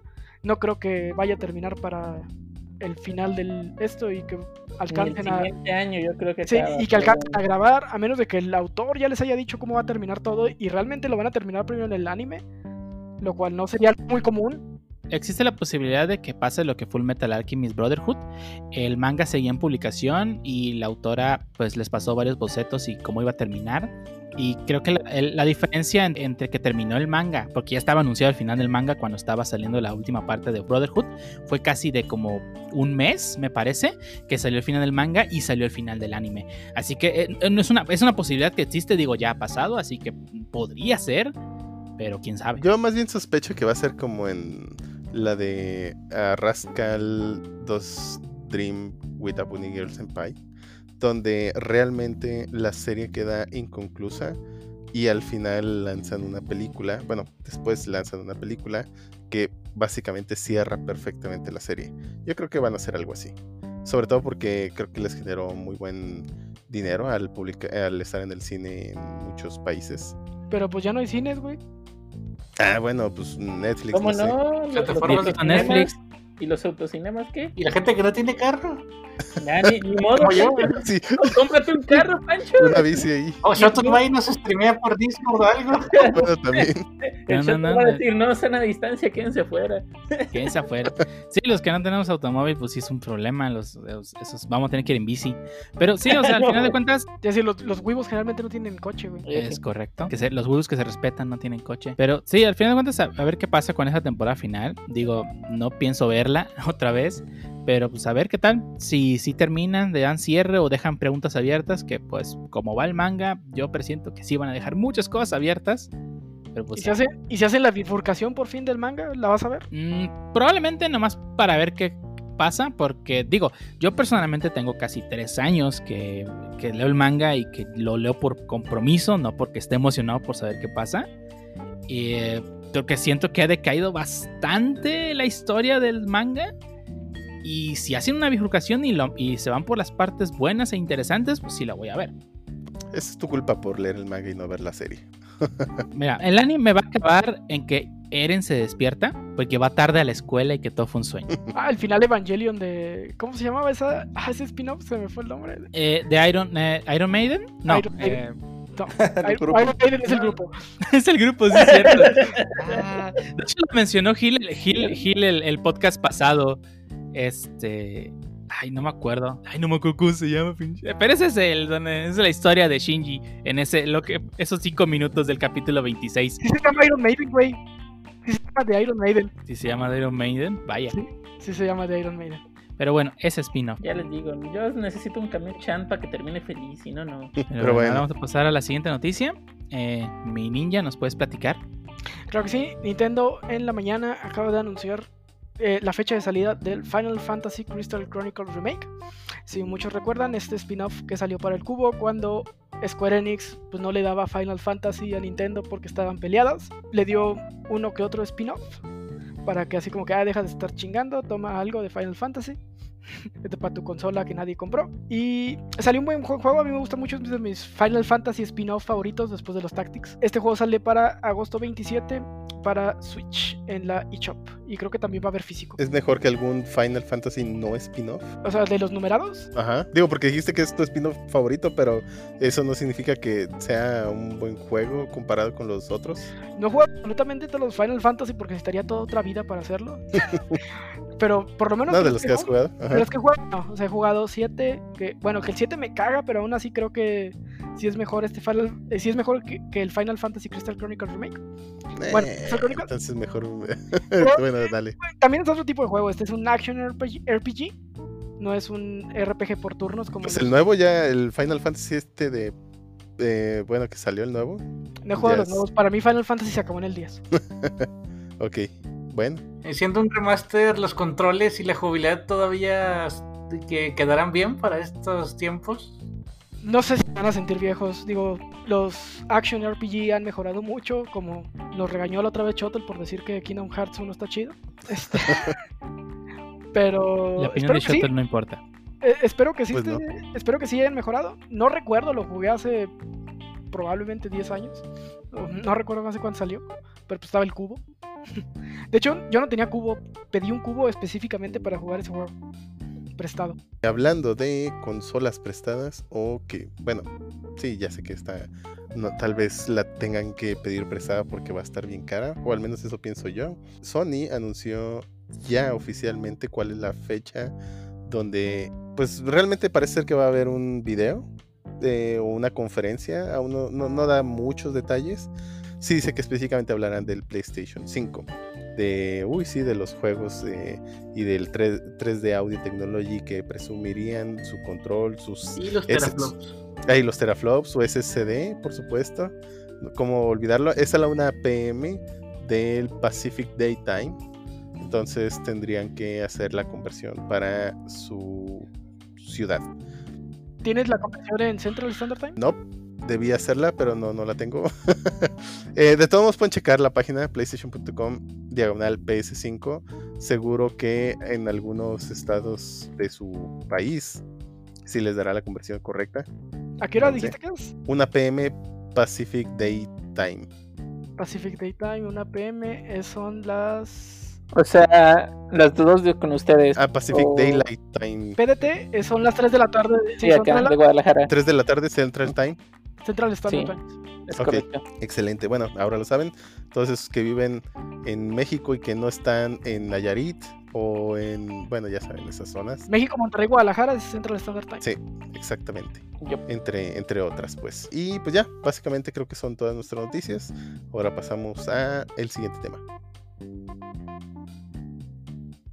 Y continuamos con el siguiente tema de este podcast que como ya hemos dicho vamos a hablar respecto a acabo de salir de la universidad y ahora qué hago.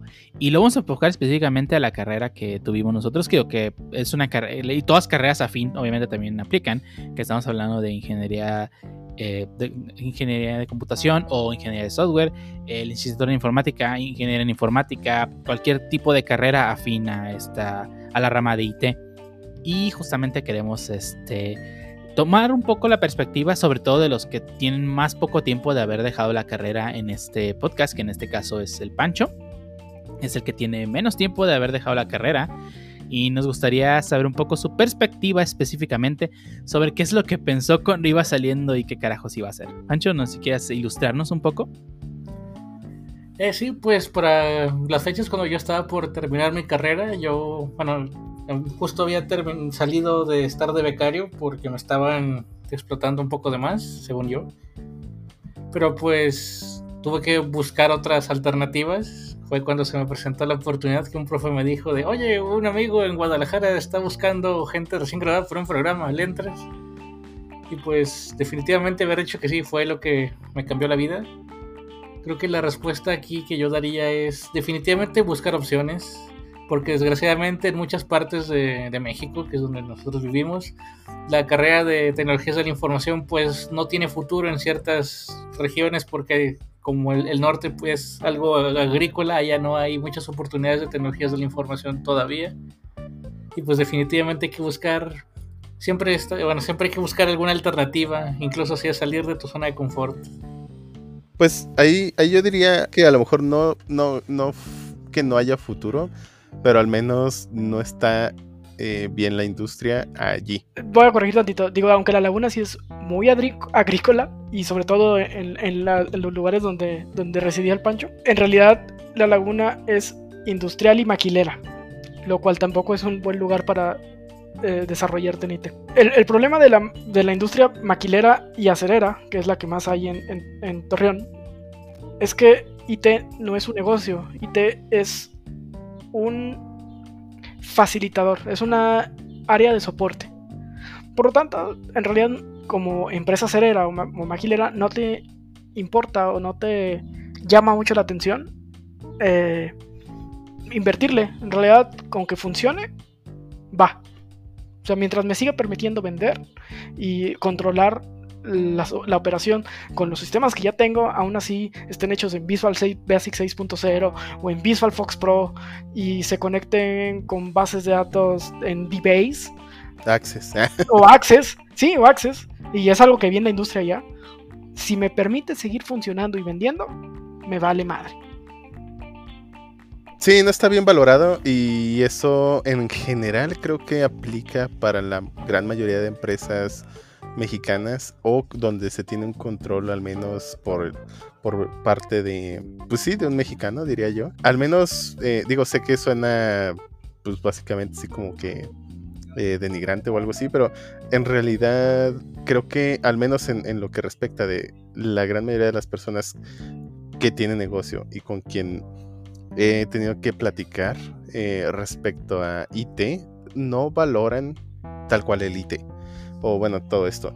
Eh, pero si te vas al norte, o sea, Estados Unidos, es, aunque la empresa no tenga nada que ver con tecnologías de la información, lo valoran mucho. Eh, y, es por eso que la gran mayoría del mercado de consultoría que se ofrece en México es para clientes que están en Estados Unidos y no para gente en México o empresas en México. Solo las empresas grandes normalmente o medianas son las que empiezan a interesarse para poder competir y crecer aún más.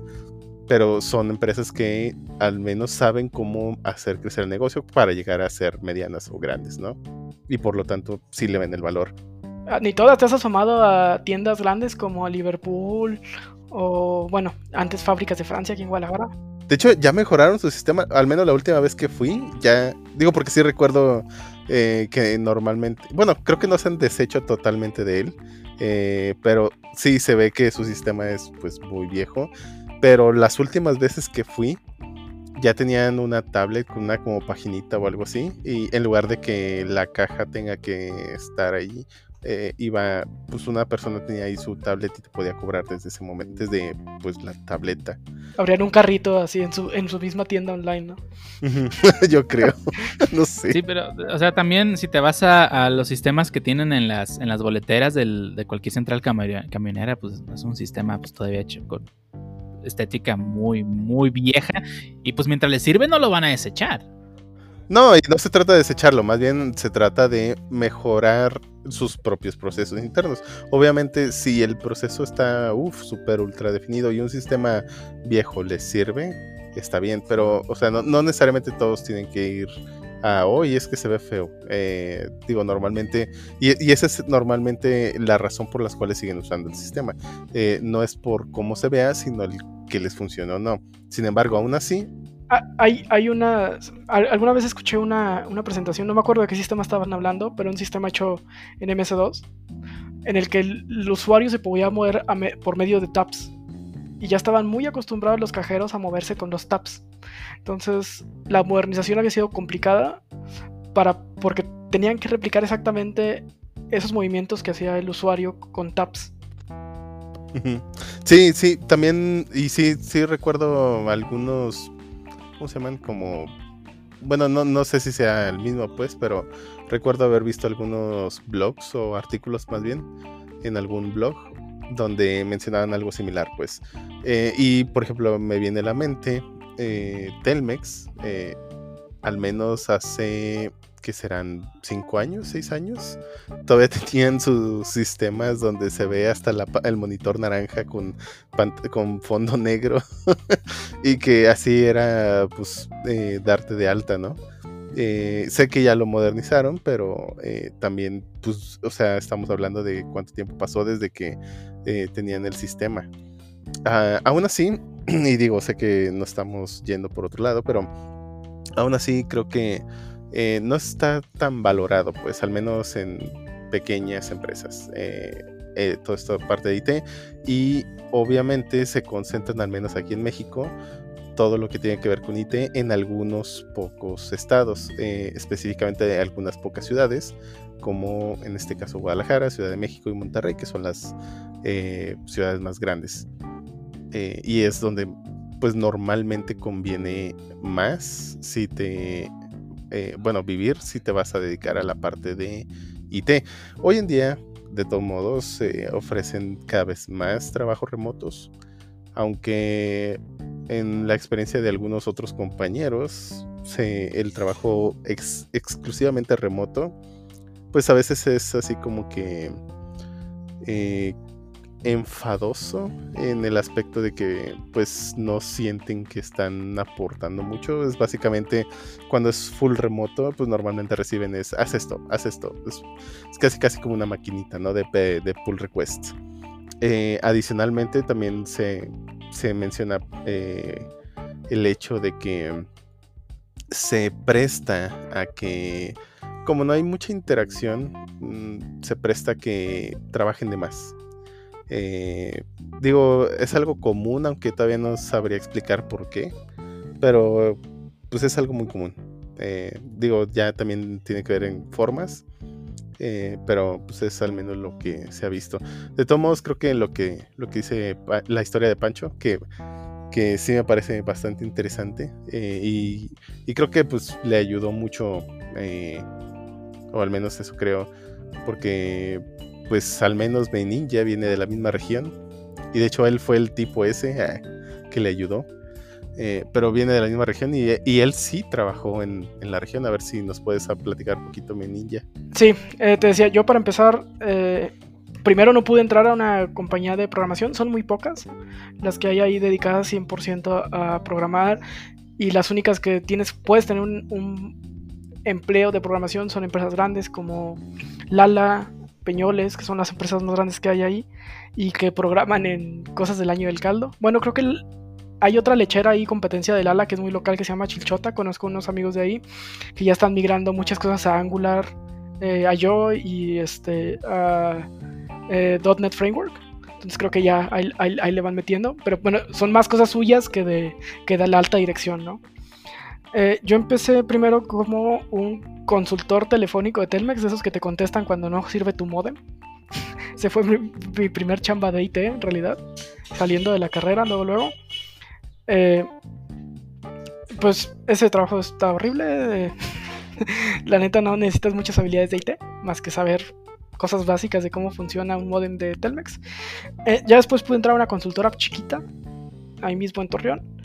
Eh, esta le daba servicios, de hecho, a Lala, Peñoles y a otra empresa que se llamaba Tubería Laguna. Y ahí fue donde yo caí. Ahí programábamos en Visual Basic 6.0 y también con un lenguaje de cuarta generación. eh, así le llamaban ellos. eh, no sé qué tenía de cuarta generación, pero en realidad era un protolenguaje que tenía una base de conocimientos que le llamaban una knowledge base, que era básicamente la base de datos como su modelo. Y pues bueno, usaba su protolenguaje y te generaba un código en Visual Basic 6.0. Y con eso tenían su RP. Era un desmadre porque cada vez que te salía un error de Visual, 6, de Visual Basic, no lo podías corregir directamente. O si lo tenías que corregir directamente, pues, el código que generaba esta cosa era totalmente genérico y con variables tipo E, FG5 y así. Sí, no, o sea, pero por ejemplo, ¿qué tal? Digo, creo que más o menos lo dijiste, pero en cuestión de la paga comparativamente de Guadalajara con... Ah. Yo entré como becario. O sea, me, me empezaron a pagar como becario porque estaba a medio tiempo en la consultora. Antes de entrar a proyecto, pues, estaba como becario aprendiendo este lenguaje que se llama Genexus. ¿Qué diablos es eso? Hay una, hay una historia en Torreón de unos güeyes que estafaron a medio Torreón con ese lenguaje. Y por eso hay un chorro de empresas en Torreón que usan Genexus. Pero esa es otra Pero, historia. pero para- ¿qué es eso? Ah, bueno, ok, está bien. es historia para otro podcast. Genexus es, es este lenguaje de cuarta generación que en realidad tiene su mismo lenguaje, que tiene como una tipo de base de datos y se conecta de forma muy fácil. De hecho, la idea no es mala. Realmente es muy fácil programar en esto. El problema es cuando salen errores y es- es- se vuelve horrible. Pero bueno, esto te genera código en Visual Basic, en Visual Basic 6.0. Ok. Eh, las prestaciones es home office cero. Trabajamos una hora más a la semana al día para poder no ir los sábados. O sea, no es como que nos dieran los sábados de gratis. o sea, tenías que trabajar esa hora extra cada día de la semana para hacer cinco horas y que esas cinco horas pues no trabajaras el mediodía que trabajas los sábados. Eh, prestaciones de ley por debajo de ley, como es normal en las consultoras chafas. Eso quiere decir que no estás registrado al IMSS con el 100% del seguro. O sea, estás con el mínimo. Y en ese entonces, digo, vamos a hablar de números concretos. Creo que me pagaban como 3 mil pesos al mes cuando era becario. Y ya como empleado creo que eran 6. Y en el dos años que estuve ahí creo que llegué hasta 8500. Fue lo máximo que llegué a ganar ahí. Pero, por ejemplo, esos o- ocho ya era de. Ya, ya obviamente ya no eran sueldo de becario. Eh, sí, era- eran, sí, esos 8 ya no eran de becario, ya eran de empleado. Y sí eran libres porque pues, pues no pagaban impuestos porque me tenían con el mínimo, ¿verdad? Ok. Sí. Pero sí, hay una desproporción horrible en, en- en sueldos en cuanto a esta área. Específicamente si lo comparamos con áreas más densas como Guadalajara, Monterrey y Ciudad de México. Mi técnica lead ganaba como 15. Órale, vaya. Digo, sé que, sé que quizá es un buen sueldo allá. Digo, no, no, no digo que sea malo, pero comparativamente los sueldos acá sí están uf, muchísimo más, más eh, inflados, ¿no? Pero es que Eh, también la, la ubicación, digo, digo lo que lo que ganas allá de como sueldo de Sí, también el costo de la empezando, vida. pues aquí lo terminas pagando de renta y se acabó tu dinero. Por eso es, es muy diferente, o sea, tan- No, no, no, pero lados. inclu- no, de todos modos, o sea, ya incluso considerando el costo de vida, eh, sigue siendo más.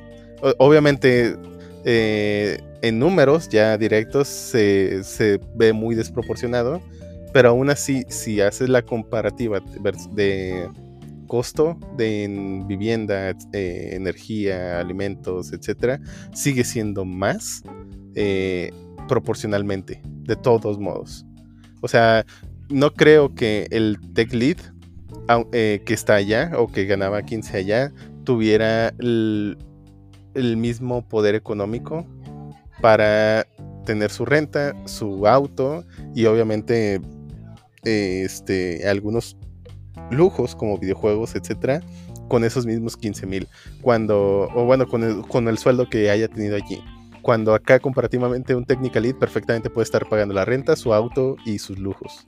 Sí, aparte, la, la vida en Torreón no es tan barata. Eh, creo que en cuanto a servicios y todo eso es lo mismo. Creo que lo único que Guadalajara tiene muy caro y desproporcionadamente caro es la renta. Pero quitando el precio de la renta, creo que todo lo demás es muy similar.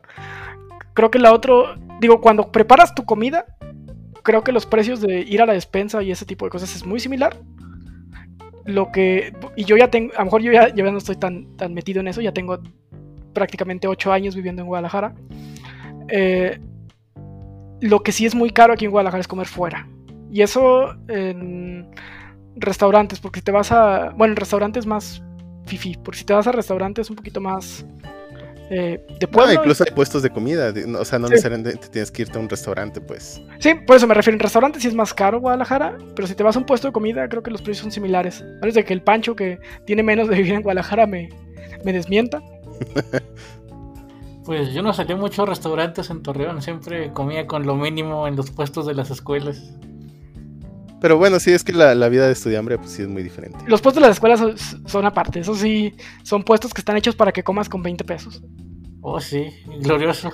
Viejos 20 Sí. pesos. Sí, sí, es muy diferente, pues. eh, y, y más aún cuando pues, hablas de puestos de comida en la escuela, ¿no? No, pero de todos modos, aún así, aquí, este, comparado a donde yo, de donde yo soy, eh, con que con 30 pesos o 40, cu- ponle que 50 pesos comes bien, aquí encontrar un lugar de 50 pesos está muy difícil. No, no, pero obviamente. Vete al centro, sí hay. te Digo, tampoco. O sea, no, no, sí, donde estoy vivas, completamente de acuerdo, sí hay, pero donde está la concentración de gente de, de- que va a trabajar, Acerca no. de tu trabajo, muy posiblemente no. Pero, pero es que es porque la oficina de tu trabajo está en zona fifi. Y aún así, opciones económicas alrededor. Es cuestión de, por decirlo, de buscar como. Igual también la calidad no es tan buena y es comida más como. Ey, ey, ey, ey, de los tacos, de, de los tacos de chicharrón seco no me vas a hablar mal, güey. Sí, Exactamente. de, de ahí nadie va, de ahí nadie va a hablar, ¿eh? Eh, po- ah, bueno, sí, de todos modos también están esos tacos, de todos modos. Pero, pero estamos hablando de- del precio, no de la calidad. No, por eso, esos tacos de chicharrón seco que hice. En calidad son excelentes. Están buenos, bonitos y baratos. Bueno, bonitos no, pero sí buenos y baratos. Más bien, lo, lo- lo que, lo que iba a decir es que no son muy saludables. Sabrosos, Ah, sí. bueno. Tampoco los de la cafetería, pues. Si pides tres tacos de chicharrón seco son 36 pesos y con esos tres quedas perrón y ya. Pues barato sí es, eso sí. Y de todos modos iba a hablar de, por ejemplo, eh, no, no todas las empresas están en zonas FIFI. Así que, por ejemplo, si hablamos de HP, que estaba en una de las orillas, bueno, ya no es tan orilla porque ya creció la ciudad para allá, pero... sí, por eso digo que ya no es tan orilla, porque ya hay todo ahí una colonia, bueno, no una, muchas colonias. Allá donde el viento ah, da la vuelta, dice. Yo cuando fui a la entrevista de HP tuve que pasar por unas vacas porque el camión se fue, bajó después. O sea, eh, eh, es neta que tuviste que brincar un lienzo con vacas y todo para tu entrevista. No lo brinqué, es que eh, ya ves que hay una parada justo enfrente. Yo digo, era la primera vez que iba, entonces yo, yo no sabía exactamente dónde detenerme. Entonces, en cuanto vi, digo, porque tampoco sabía exactamente a qué altura estaba. Entonces, estaba viendo la ventana, solo sabía que eventualmente por periférico y en esa dirección iba a llegar a HP, pero no sabía exactamente dónde estaba. Entonces, pasó el puente y en cuanto pasó el puente ya vi el letrero y ahí fue cuando le piqué, pero pues ya había pasado la parada. Entonces, me bajó mucho después. Porque pues no hay muchas paradas en periférico, así que me bajó mucho después y ya caminé ese tramo, pero en ese tramo pues sabes que no hay banqueta. así que, y digo, no quería ir ahí con a un lado de los carros, pues, porque pues van en periférico y sí da miedo. Así que eh, me bajé un poquito al pasto. Pero hay una parte medio, pues no sé cómo decirlo, así como en desnivel hacia abajo. Eh, es puro pasto y ahí había unas vacas pastando. Eh, pues pasé por eh, donde estaban las vacas y pues ya luego llegué a la entrada. pero sí, bueno, digo, no todas están en zona fifi de todos modos, ¿no? Pero, pero bueno. Y por ejemplo, José, ¿a ti cómo te fue recién salido de la escuela? Uf, bueno, eh, básicamente re- recién salido de la escuela, todavía tu- estuve un rato en un proyecto con la escuela. Ya después de eso, pues decidí, dije, no, bueno, ya es hora de buscar trabajo de verdad, dice uno. Eh, en mi experiencia, eh, sí me las vi difícil en el sentido de que yo dije, ah, bueno, a Guadalajara, entre comillas, la fácil, ¿no? Pero bueno, a lo que se dice acá en Tepic. El detalle es de que a mí sí me tocó, sí me llegué a topar con pared en el sentido de la experiencia, ¿no? Llegaba y no, pues ocupas saber esto, esto, esto y tres años de experiencia, esto, esto, esto, tres años de experiencia, esto, esto, esto, cinco años de experiencia, no, bueno, pues no voy a tener experiencia si no me dan trabajo, ¿no? Entonces sí, en mi caso fácil, sin entrar en terreno de exageración, sí llegué a hacer como unas 14 o 15 entrevistas y varias de esas sí me dijeron, no, es que pues es que te falta experiencia y yo pues sí, está bien, lo comprendo pues, ¿no? Pero literal, ¿no? La típica, pero pues dame chamba, ¿cómo quieres que tenga experiencia si no me dan trabajo? Total. Eh, sí se me hizo un poco difícil en ese sentido, pero tal cual, digamos, no decaía el ánimo, Ah, hasta que un día, tal cual, y por cierto, me desperté demasiado tarde. En cuanto iba despertando, suena mi celular y en eso que suena mi celular, pues era una de las vacantes que había yo este, postulado así, ya dije al random, C, sí, CB Broadcast, ¿no? Aviéntalo donde salga. Eh, y en eso pues ya tuve pues digamos la primera entrevista en, con el este digamos la de mm, no sé si decirle RH o Talent Acquisition dependiendo del tipo de empresa no La prim- el primer contacto que no es técnico vaya. Me agendó la entrevista técnica la siguiente semana tuve la entrevista técnica y no tuve ningún problema. De hecho él mismo me dijo que era para una posición de recién egresado y Ah, que si te entrevistaron por teléfono. Sí, fue por, bueno, la primera sí fue por teléfono, pues básicamente fue la típica, ¿no? De que, ah, fíjate que te platico, bla, bla, bla, y luego pues ya, ahí sí me dijeron que era una posición de recién egresado, yo dije, bueno, pues ya, recién egresado, ¿no? Donde caiga, lo que necesito es trabajar, eh, ir agarrando experiencia, este, ya después la segunda, ¿no? Sí, esa fue por Skype, me acuerdo muy bien, eh, lo chistoso era de que yo sí tenía que compartir pantalla, los que, quien me estaba entrevistando, ¿no? Eh, me quiero imaginar que, pues, a ver, quiero ver si estás haciendo trampa o algo así. Y digo, ah, bueno, está bien. Eh, pues no tuve ningún problema. De hecho, después de eso, pues, tal cual me contrataron. Y ya después, un año y, y fracción después, entonces entré a la nueva empresa donde estoy ahora. Este, des- ahora sí digo que lo irónico de esto, pues, es de que ya después de que, bueno, más bien al inicio que estuve batallando buscando aquí, buscando allá en varias empresas este, y que todos me decían que no o, o X o Y por la experiencia, ahora varias empresas al final del día te empiezan a buscar, ¿no? Oye, pues tengo una vacante, no, pues ahorita no me interesa, ahora literalmente, digamos, invierten los papeles, entonces, más que nada sería decirle a las personas que nos están escuchando que aunque seas recién egresado y actualmente no encuentres un trabajo, este, si realmente te quieres dedicar, ya sea, digamos, carreras inclusive afines, ¿no? Si mecatrónico, tecnologías de la información, eh, ingeniería en sistemas, si realmente te quieres dedicar a eso, este, y aunque no hayas conseguido chamba en la primera semana porque tú así lo planeaste, este, sigue, ¿no? Ah, al final del día la perseverancia te va a, llevar a, pues ahora sí que realizar tu sueño o tus anhelos y ya después pues van a ver que el mundo da muchas vueltas. Ahorita a lo mejor en este, en este preciso momento no encuentras trabajo rápido, no encuentras trabajo ahorita, pero ya después pues vas a ver que, bueno, al menos en el área de IT, como lo dijo, bien lo dijo este, el Shuttle, al menos en el área metropolitana de Guadalajara, hay demasiadas empresas que buscan per- personas y vas a ver que ya después este, todo va a ser diferente, ¿no? Literalmente pudieras escoger este sí, este no, y, y hasta inclusive porque... eh, pero sí, básicamente mi experiencia fue esa. Este, pero eh, realmente no puedo decir que... mm, ¿Cómo decirlo? No puedo decir que fue mala, de hecho, hasta cierto modo te forja carácter de decir, bueno, pues ya una entrevista menos.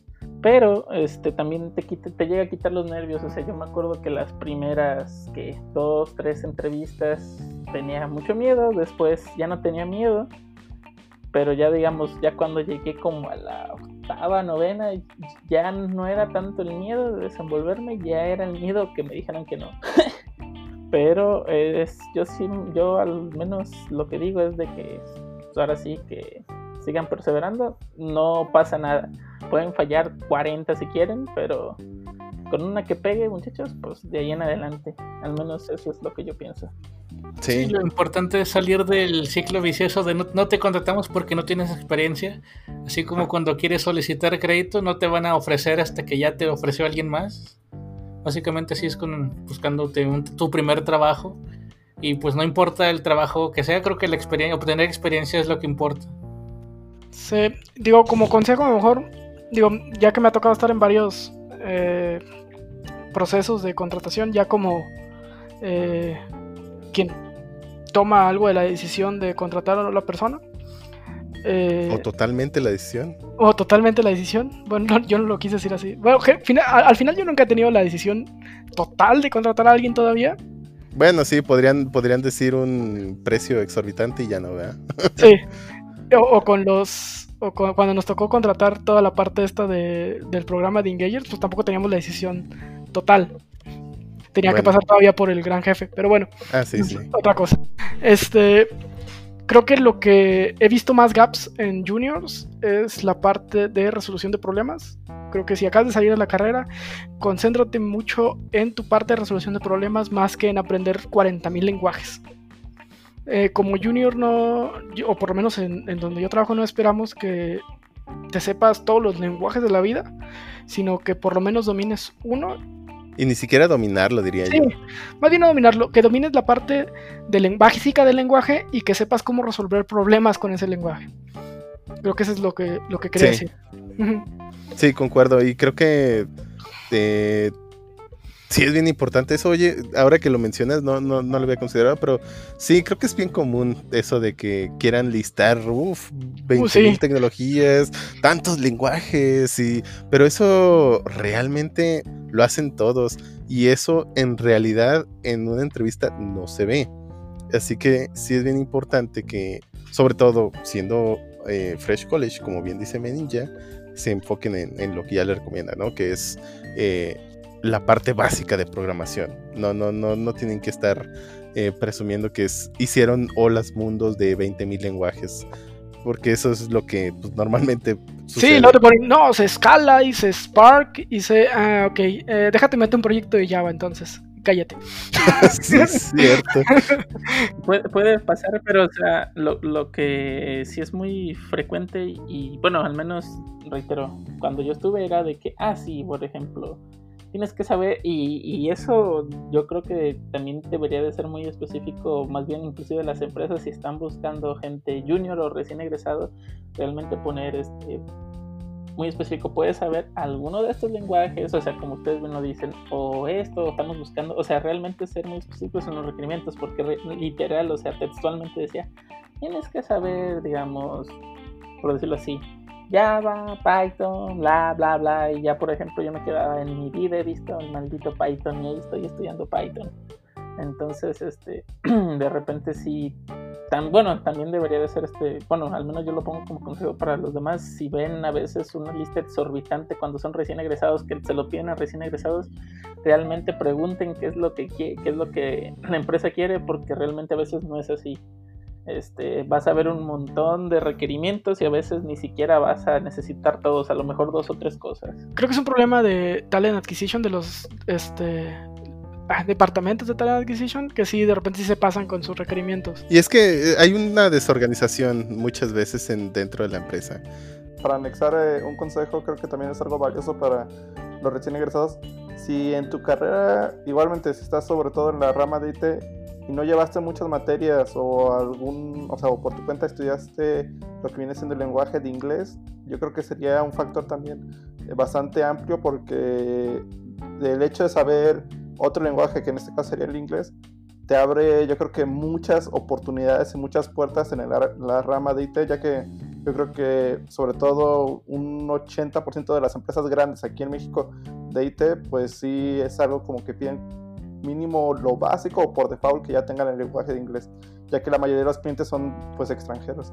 Sí, esa es una muy buena recomendación e incluso exageraría, bueno, no exageraría porque eso me parece más bien la realidad, pero yo lo invertiría, es decir, más que abrirte las posibilidades, diría que el no saber inglés te cerraría muchas.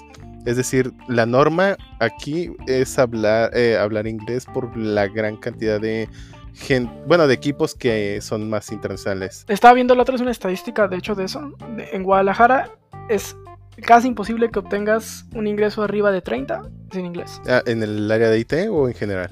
No, en área IT. Ah, sí, la verdad es que la gran mayoría de los equipos, y ya lo, y ya lo mencionábamos en, en este podcast, eh, la gran mayoría de las empresas o que sí se enfocan en el área de IT o bueno, no que se enfoquen, sino que sí requieren o hacen uso del área de IT o les dan la importancia que debería de tener, son empresas que no son mexicanas. Eh, digo, no sé cómo, cómo les vaya en Sudamérica y el, bueno, el resto de Sudamérica, pero al menos en México no sucede. Entonces, si no son em, mexicanos, la probabilidad de que hablen, no, no hablen español es mucha y normalmente cuando no hablan el mismo idioma, el común siempre es el inglés, así que por eso es bien importante aprenderlo. Sí, este, bueno, les iba a comentar también que sí, o sea, saber inglés es básicamente necesario en esta carrera. Traten de buscarse gente con quien hablar. No, no importa que lo hablen horrible. Digo, yo conozco gente que tiene años trabajando y, y el inglés lo maneja horrible. Pero Ey, una ey, cosa ey. importante es, sí, es específicamente Shuttle, pero una de las cosas que sí deberían tener en cuenta es entenderlo. Al final de cuentas, te van a dar un problema y tienes que entenderlo. Está en inglés, tienes que entenderlo. Con que entiendas el inglés, no importa que lo hables mucho. Digo, es que mucha gente lo habla mucho, yo lo hablo mucho, pero sí, lo importante es entenderlo. Y es una cosa que sí se deben enfocar muchos. Y otra cosa que sí me gustaría recomendar, y digo, sé que este, muchos de ustedes dijeron que la primera chamba que agarres basta para agarrar experiencia. Eh, yo sí no estoy de acuerdo en eso. Hay muchas empresas, puedo mencionar varias, no lo voy a hacer por contrato, porque mi contrato me lo prohíbe, pero hay muchas empresas que sí buscan gente recién egresada como mano de obra barata. Y te van a Mm, poner a hacer cosas que posiblemente no, obviamente no sabes, no aprendes en la escuela. Te van a poner en situaciones complicadas. Y, al final de cuentas, si no logras sacarlas, pues te van a terminar echando. Y en muchas ocasiones nomás te ponen para cobrar por ti y ya. Y, pero si te meten en una situación en la que te están usando como ma- mano de obra barata y pagarte muy poco y es cobrar muy bien por ti, pues sí, puede cagar esa experiencia. Pero al final de cuentas vas a quedar, vas a quemarte tú solo. Bueno, eh, me quería contar un poco también de mi experiencia recién egresado. Igual saliendo, eh, eh, nos fuimos un viaje en familia al sur de México, de los que venden el clásico paquete que pues, lleva a todos lados. Y literalmente regresando empecé a buscar oportunidades. Eh, encontré una oportunidad que igual estaban buscando, en este caso los llamaban trainees, que era como recién egresado.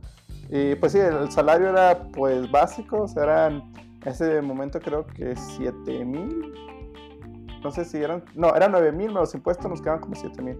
Y pues dije, bueno, para recién egresado, y pues en ese tiempo dije, pues se me hacía muy buen dinero. El detalle es que, eh, bueno, lo que sí practiqué mucho en esa empresa, y aparte quedaba muy cerca de mi casa, fue el inglés, porque me tocó trabajar con mucha gente que era extranjera, que era de la parte de la India, y pues su inglés no es tan sencillo a veces de entender, y pues tienes que pues, poner más atención, igual con los clientes. El problema que me sucedió ahí, igual te digo, la, el- la ventaja que yo veía ahí era que tenía mucha estabilidad en esa empresa porque había proyectos para aventar al cielo. Oye, se cerró este, te mandamos a este otro. O sea, no, o sea, po- o sea, posibilidad de que te despidieran eran casi nulas. Tenías que hacer algo muy, muy malo para que te despidieran. Y en sí, pues los trainees eran como su mina de oro porque a veces te vendían como middle o como, pues, o, o a veces hasta como senior y pues tenías el mismo salario de, pues, de trainee y sí iba subiendo de salario poco a poco año tras año pero era como más significativo o sea no era un salto tan grande.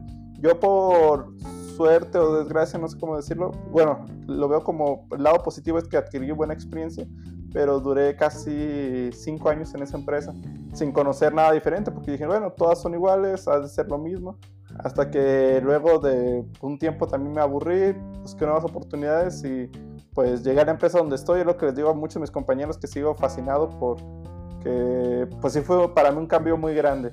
Eh, en cuestión salarial fue más de duplicar el salario que ya había crecido con el tiempo.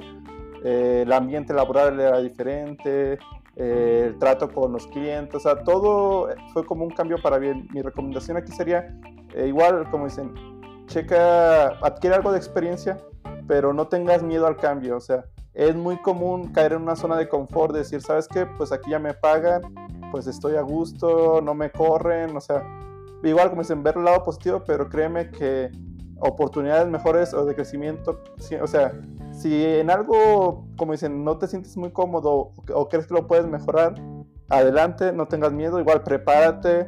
Y pues sí, o sea, ya teniendo un trabajo fijo, pues puedes darte el lujo de escoger alguna otra empresa o hacer algún otro cambio. Eh, y como todos, o sea, adquiere la experiencia eh, de tu parte también, ponte a estudiar, o sea, quiere nuevo conocimiento porque qui- quieras o no, en la empresa llegas a un punto donde tu trabajo es algo monótono, o sea, ya no sales de, o como dicen, ya se vuelve rutinario, ya no aprendes ni nuevas tecnologías, ni nuevos métodos, o sea, puedes llegar a un punto donde no estés aprendiendo algo nuevo y ya si quieres, como dicen, crecer profesionalmente ya tendría que ser por tu cuenta. Sí, y bueno, yo quería agregar algo respecto a lo que dijo Dio hace unos momentos. Es que eh, él mencionaba que él no coincidía con la parte de eh, que la primera experiencia en el área de IT o cualquier experiencia en IT es buena. Creo que coincido con lo que dijo Dio. Es decir, no siempre es buena y hay muchos casos donde eh, se te pone, bueno, se te contrata para, su- o bueno, el perfil que está es, digamos, de IT, pero terminas haciendo cosas de oficina bien genéricas y no programas. Eh, ese es un caso eh, de experiencia chafa, ¿no? O, te, o te convierten en la persona de soporte en lugar de un developer. Y eso también está bien chafa. Adicionalmente, y, es, y sé que es algo difícil, ¿no? Porque pues en parte, eh, pues ya acabaste la carrera, hay una, bueno, no sé, depende pues de la, de la, de, del donde vivan y, o cómo vivan, pero eh, puede que haya cierta presión por tratar de conseguir un empleo pronto, ¿no? Ya sea por la situación económica o por presión externa de algún otro tipo. Y sé que no es fácil tratar de eh, decirle no a cualquier empleo. eh, al menos en mi caso, pues, sí era así como que pues, ya el que sea, ¿no? Casi, casi. Pero eh, yo no sabía, digo, tampoco esto. Eh, pero al menos es bien común que la primera experiencia ya de developer o, o esa experiencia que tú ganes de developer, sea la primera o no, te va a definir hasta cierto punto por muchos años. Es decir, si tú inicias del, en, eh, eh, y voy a mencionar una tecnología, ¿no? Java. Si tú inicias en Java, eh, va a ser bien difícil salirte de, ese, de, esa, de esa tecnología, a no ser que el proyecto te lo permita. Y tienes que estar en un proyecto que uh, te use Java y además otra cosa, si, si estás usando Java y la tecnología X, vas a poder moverte entre Java y la tecnología X. Pero si el proyecto es full Java, va a estar bien difícil que te muevas hacia otras tecnologías que te gusten más.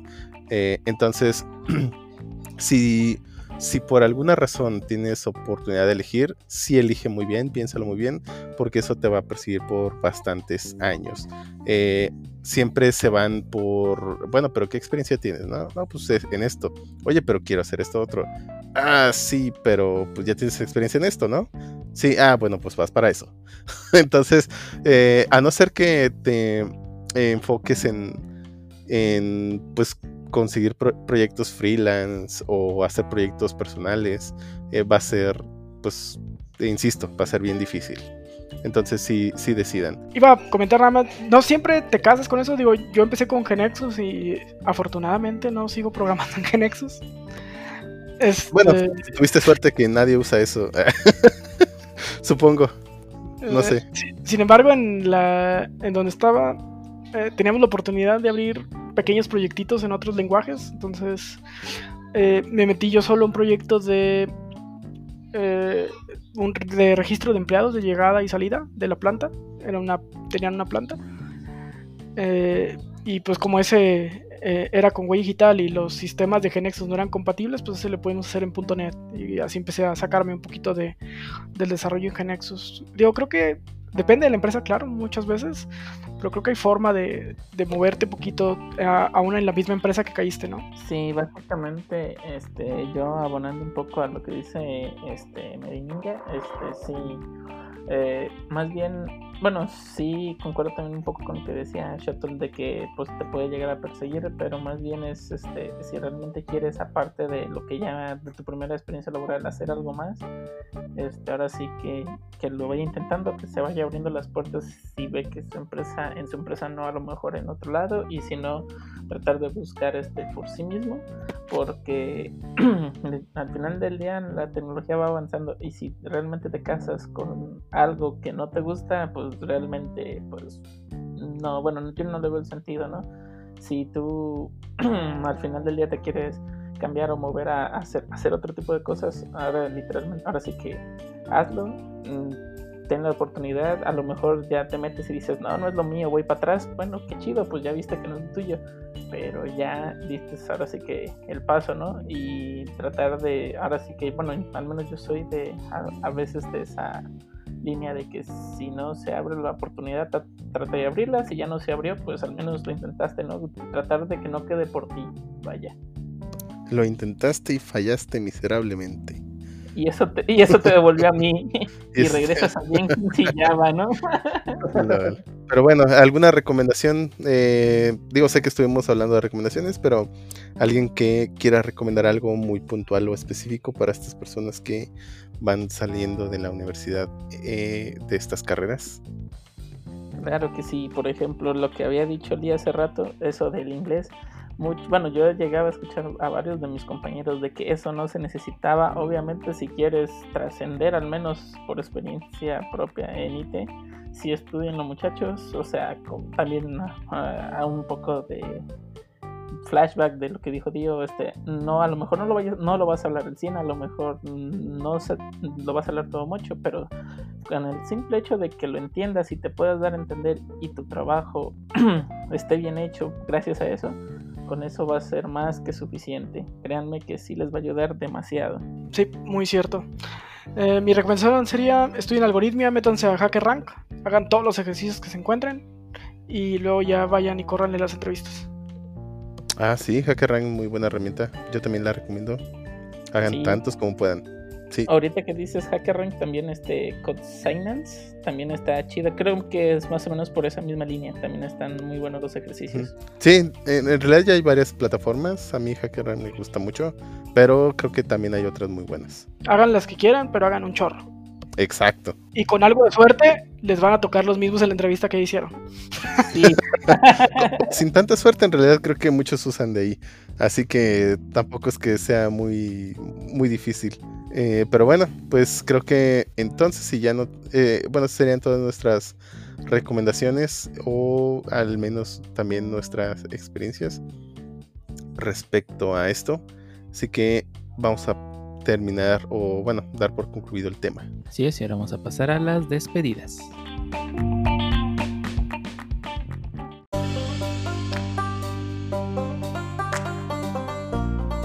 Y ahora estamos en la parte final de este podcast. ¿Alguien tiene algo más que recomendar a nuestros escuchas antes de dar por terminado este episodio?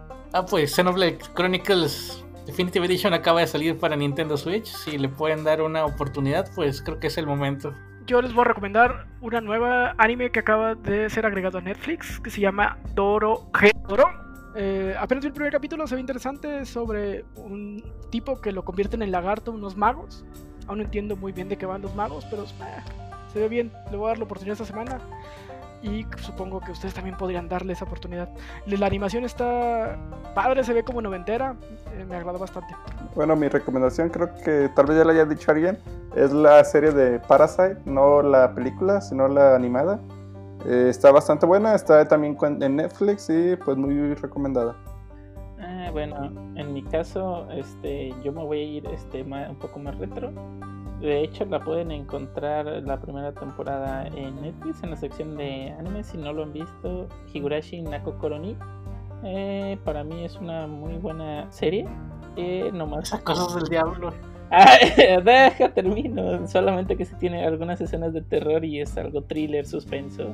Eh, está bien. Si eres algo hipersensible, no la veas. Pero si no, creo que es una muy buena serie hipersensible como pues que te dé algún ataque epiléptico. Sí, pudiera ser, o que te den ñañaras como la tripofobia que ves la imagen y sabe que te da. O si no te gusta el gore, pues tampoco. Eh, ajá, más bien creo que es ese estilo. Sí, yo ya la vi. Eh, la verdad, está bueno, aunque eh, digo, no quiero spoilear, pero de repente pues se me hizo medio aburrido porque pues inician similar casi todos. este, ya después entiendes y tiene sentido, pues, pero al principio sí así como que me daba flojera. Sí, Aunque siempre terminan bien, ¿no? O sea, diferente e interesante. pa- pa- para mí terminan. Bueno, es- sí, estuvo muy bien. De hecho, al inicio yo no entendí, dije, ¿What the fuck? Pero pues sí, o sea, literalmente mientras más la sigan viendo, van a ir dándose una idea, ¿no? De hecho, hasta inclusive en la sinopsis, creo que ya te dan, digamos, un preámbulo de para más o menos saber ciertas cosas que van a ser, entre comillas, repetitivas, pues. Pero pues vas a ir develando ciertos secretos. Como que al Pancho le gusta el gore, por ejemplo. Pero bueno. Bueno, y mi recomendación es Psycho Pass. Eh, es una serie que ya había visto hace ya un par de años. Bueno, varios años, ahora que lo pienso. Eh, está- pero la que pusieron en Netflix no hace mucho. Eh, es una de mis series favoritas. L- eh, se divide, creo que, en dos temporadas en Netflix. Sí, también en normal. También en la normal son dos. Ah, ok. Entonces, sí, no, sí. Es que alguien me dijo que la vio como que seguida y para él era una temporada, pero no, se divide en dos. Eh, la primera temporada es la mejor, bueno, respecto a la 2, no he visto la 3, ya salió la 3. Y en el caso específico de la temporada 2 empieza lento, pero también está buena. Sí, muy buena elección para mí. Sí, Psycho Pass también. Veanla, oldie, pero chida. Y bueno, yo les voy a recomendar, si no han jugado, bueno, más bien esta semana salió Minecraft Dungeons, eh, es muy buen juego, sobre todo multiplayer, eh, si tienen la oportunidad de probarlo, pruébenlo, está muy bueno, está para todas las consolas, si estás pagando Game Pass ya lo tienes disponible tanto en PC como en Xbox. Y sí, es muy buen juego multiplayer. Eso sí les voy a recomendar que jueguen con alguien más. Solo se puede ver muy aburrido. Cuando es jugando con alguien, créanme que se pone muy divertido. Y bueno, pues nada más queda recordarles que pueden buscarnos en nuestras redes sociales, en Facebook con el nombre Stop the Waves Podcast y en Twitter con el usuario Stop the Waves. Ahí publicamos las noticias referentes al podcast, así como de cuando, cuando publicamos cada nuevo episodio. También recordamos que pueden suscribirse a este episodio, más bien, eh, pueden encontrar este episodio y suscribirse al podcast que lo pueden encontrar en Anchor, iTunes, Spotify y YouTube. Les recordamos que si suscriben, pues nos ayuda mucho y pues además no se pierde ningún nuevo episodio. Y ya solo queda agradecer a todos los que nos escucharon durante este octavo episodio del podcast, así como a todos los que nos acompañaron en la grabación, producción y edición del mismo. Y a ustedes, ¿dónde, nos pu- dónde los pueden encontrar? Empezamos con el Shuttle. Eh, pues en github.com, diagonal XOTL. Ahí pueden encontrar varios de mis proyectos, entre ellos la GitHub Action, que es la que ha tenido más éxito. Denle estrellita. Y a ti, Pancho, ¿dónde te podemos encontrar? A mí me pueden encontrar en Twitter con el nombre de usuario de arroba francisco-ontv. No tardo en subir spoilers de Xenoblade Chronicles, así que quedan advertidos. No, entonces no lo sigan, por favor. Y a ti, Jarvis, ¿dónde te podemos encontrar?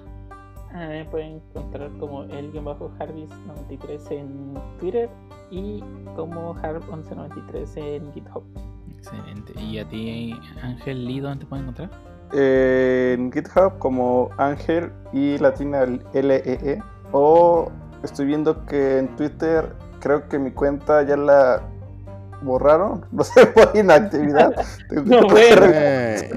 Porque ya puse mi correo y mi contraseña me dice que no. Puse restablecer contraseña, me dice que, la, que el correo que puse no existe. Eh, voy a checar eso en esta semana y le tendré un nuevo update la siguiente. Esperemos que todo salga bien. A todos nuestros escuchas, la, vamos a hacer la sección, bueno, creo que ya lo habíamos dicho, la sección de Ángel, donde Ángel, Twitter, excusa genérica y continuamos. Continuará, continuará, todavía le falta mucho. Esta historia continuará. Va a ser como los cuantos. Ah, lo malo es que cuando me acuerdo que tengo que checarlo del Twitter es cuando dicen, ah, hay que empezar con las despedidas. Ahí es donde empiezo a tratar de, de acceder Ay, a mi cuenta. Twitter. Pero bueno, continuaremos con eso. ¿Y a ti, Minia, dónde te podemos encontrar? Eh, me puedes encontrar en Twitter como CMDNinja o me puedes encontrar en GitHub como github.com slash eh, CMDNinja y me puedes encontrar en TikTok como Cristian Medinich. ¿Qué? ¿En serio? ¿TikTok? ¿En serio? ¿Qué es eso? No tengo, ni, no tengo ni un solo video y no pienso crear uno, pero ahí estoy. Está fuerte la Ah, aburrimiento. el stalking, ¿eh? Eh, sí. Ah, ah, ¿Cuántos escuchas para un video? Pues Ah, Si Ah, llegamos, si llegamos a 50 escuchas, hago un video de TikTok. Ah, va, va, va. Va, pues. Y ya me puedo encontrar en prácticamente todas las redes sociales como Lord0000. Con cuatro- son cuatro el número cero al final, por favor. No se les olvide. Digo, no posteo muchas cosas interesantes.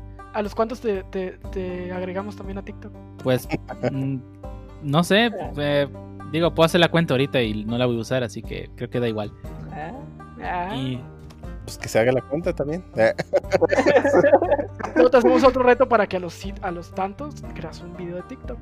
sí, ay, ¿cuál video? Voy, a, voy a ponerme a dibujar en el iPad y voy a grabar eso. Y ese es un video. Sí, sí, está bien. Bien hecho, regla. muy válido.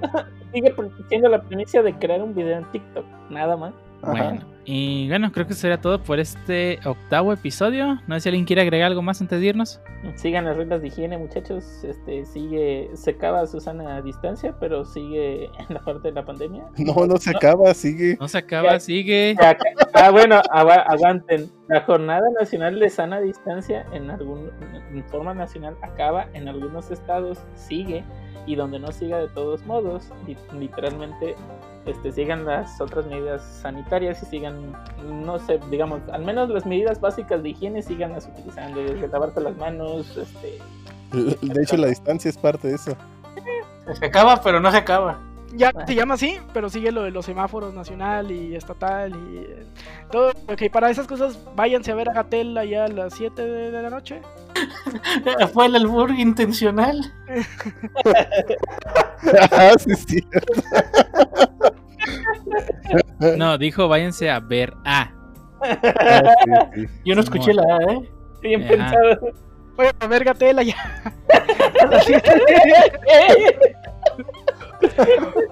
para que No. digan, quédate en casa, quédate en casa. Sí, quédate en casa, en por favor. Sí, yo digo, al final de cuentas, por, porque te vayan a saltar o porque el curso, aléjate de la gente, por favor. Le, dice al ratero, Susana a distancia. Déjate. Distancia, morria. Róbame de un metro, un- de un metro y medio para róbame, si no, no te doy la cartera. Ahí te va la cartera. Que lance el cuchillo.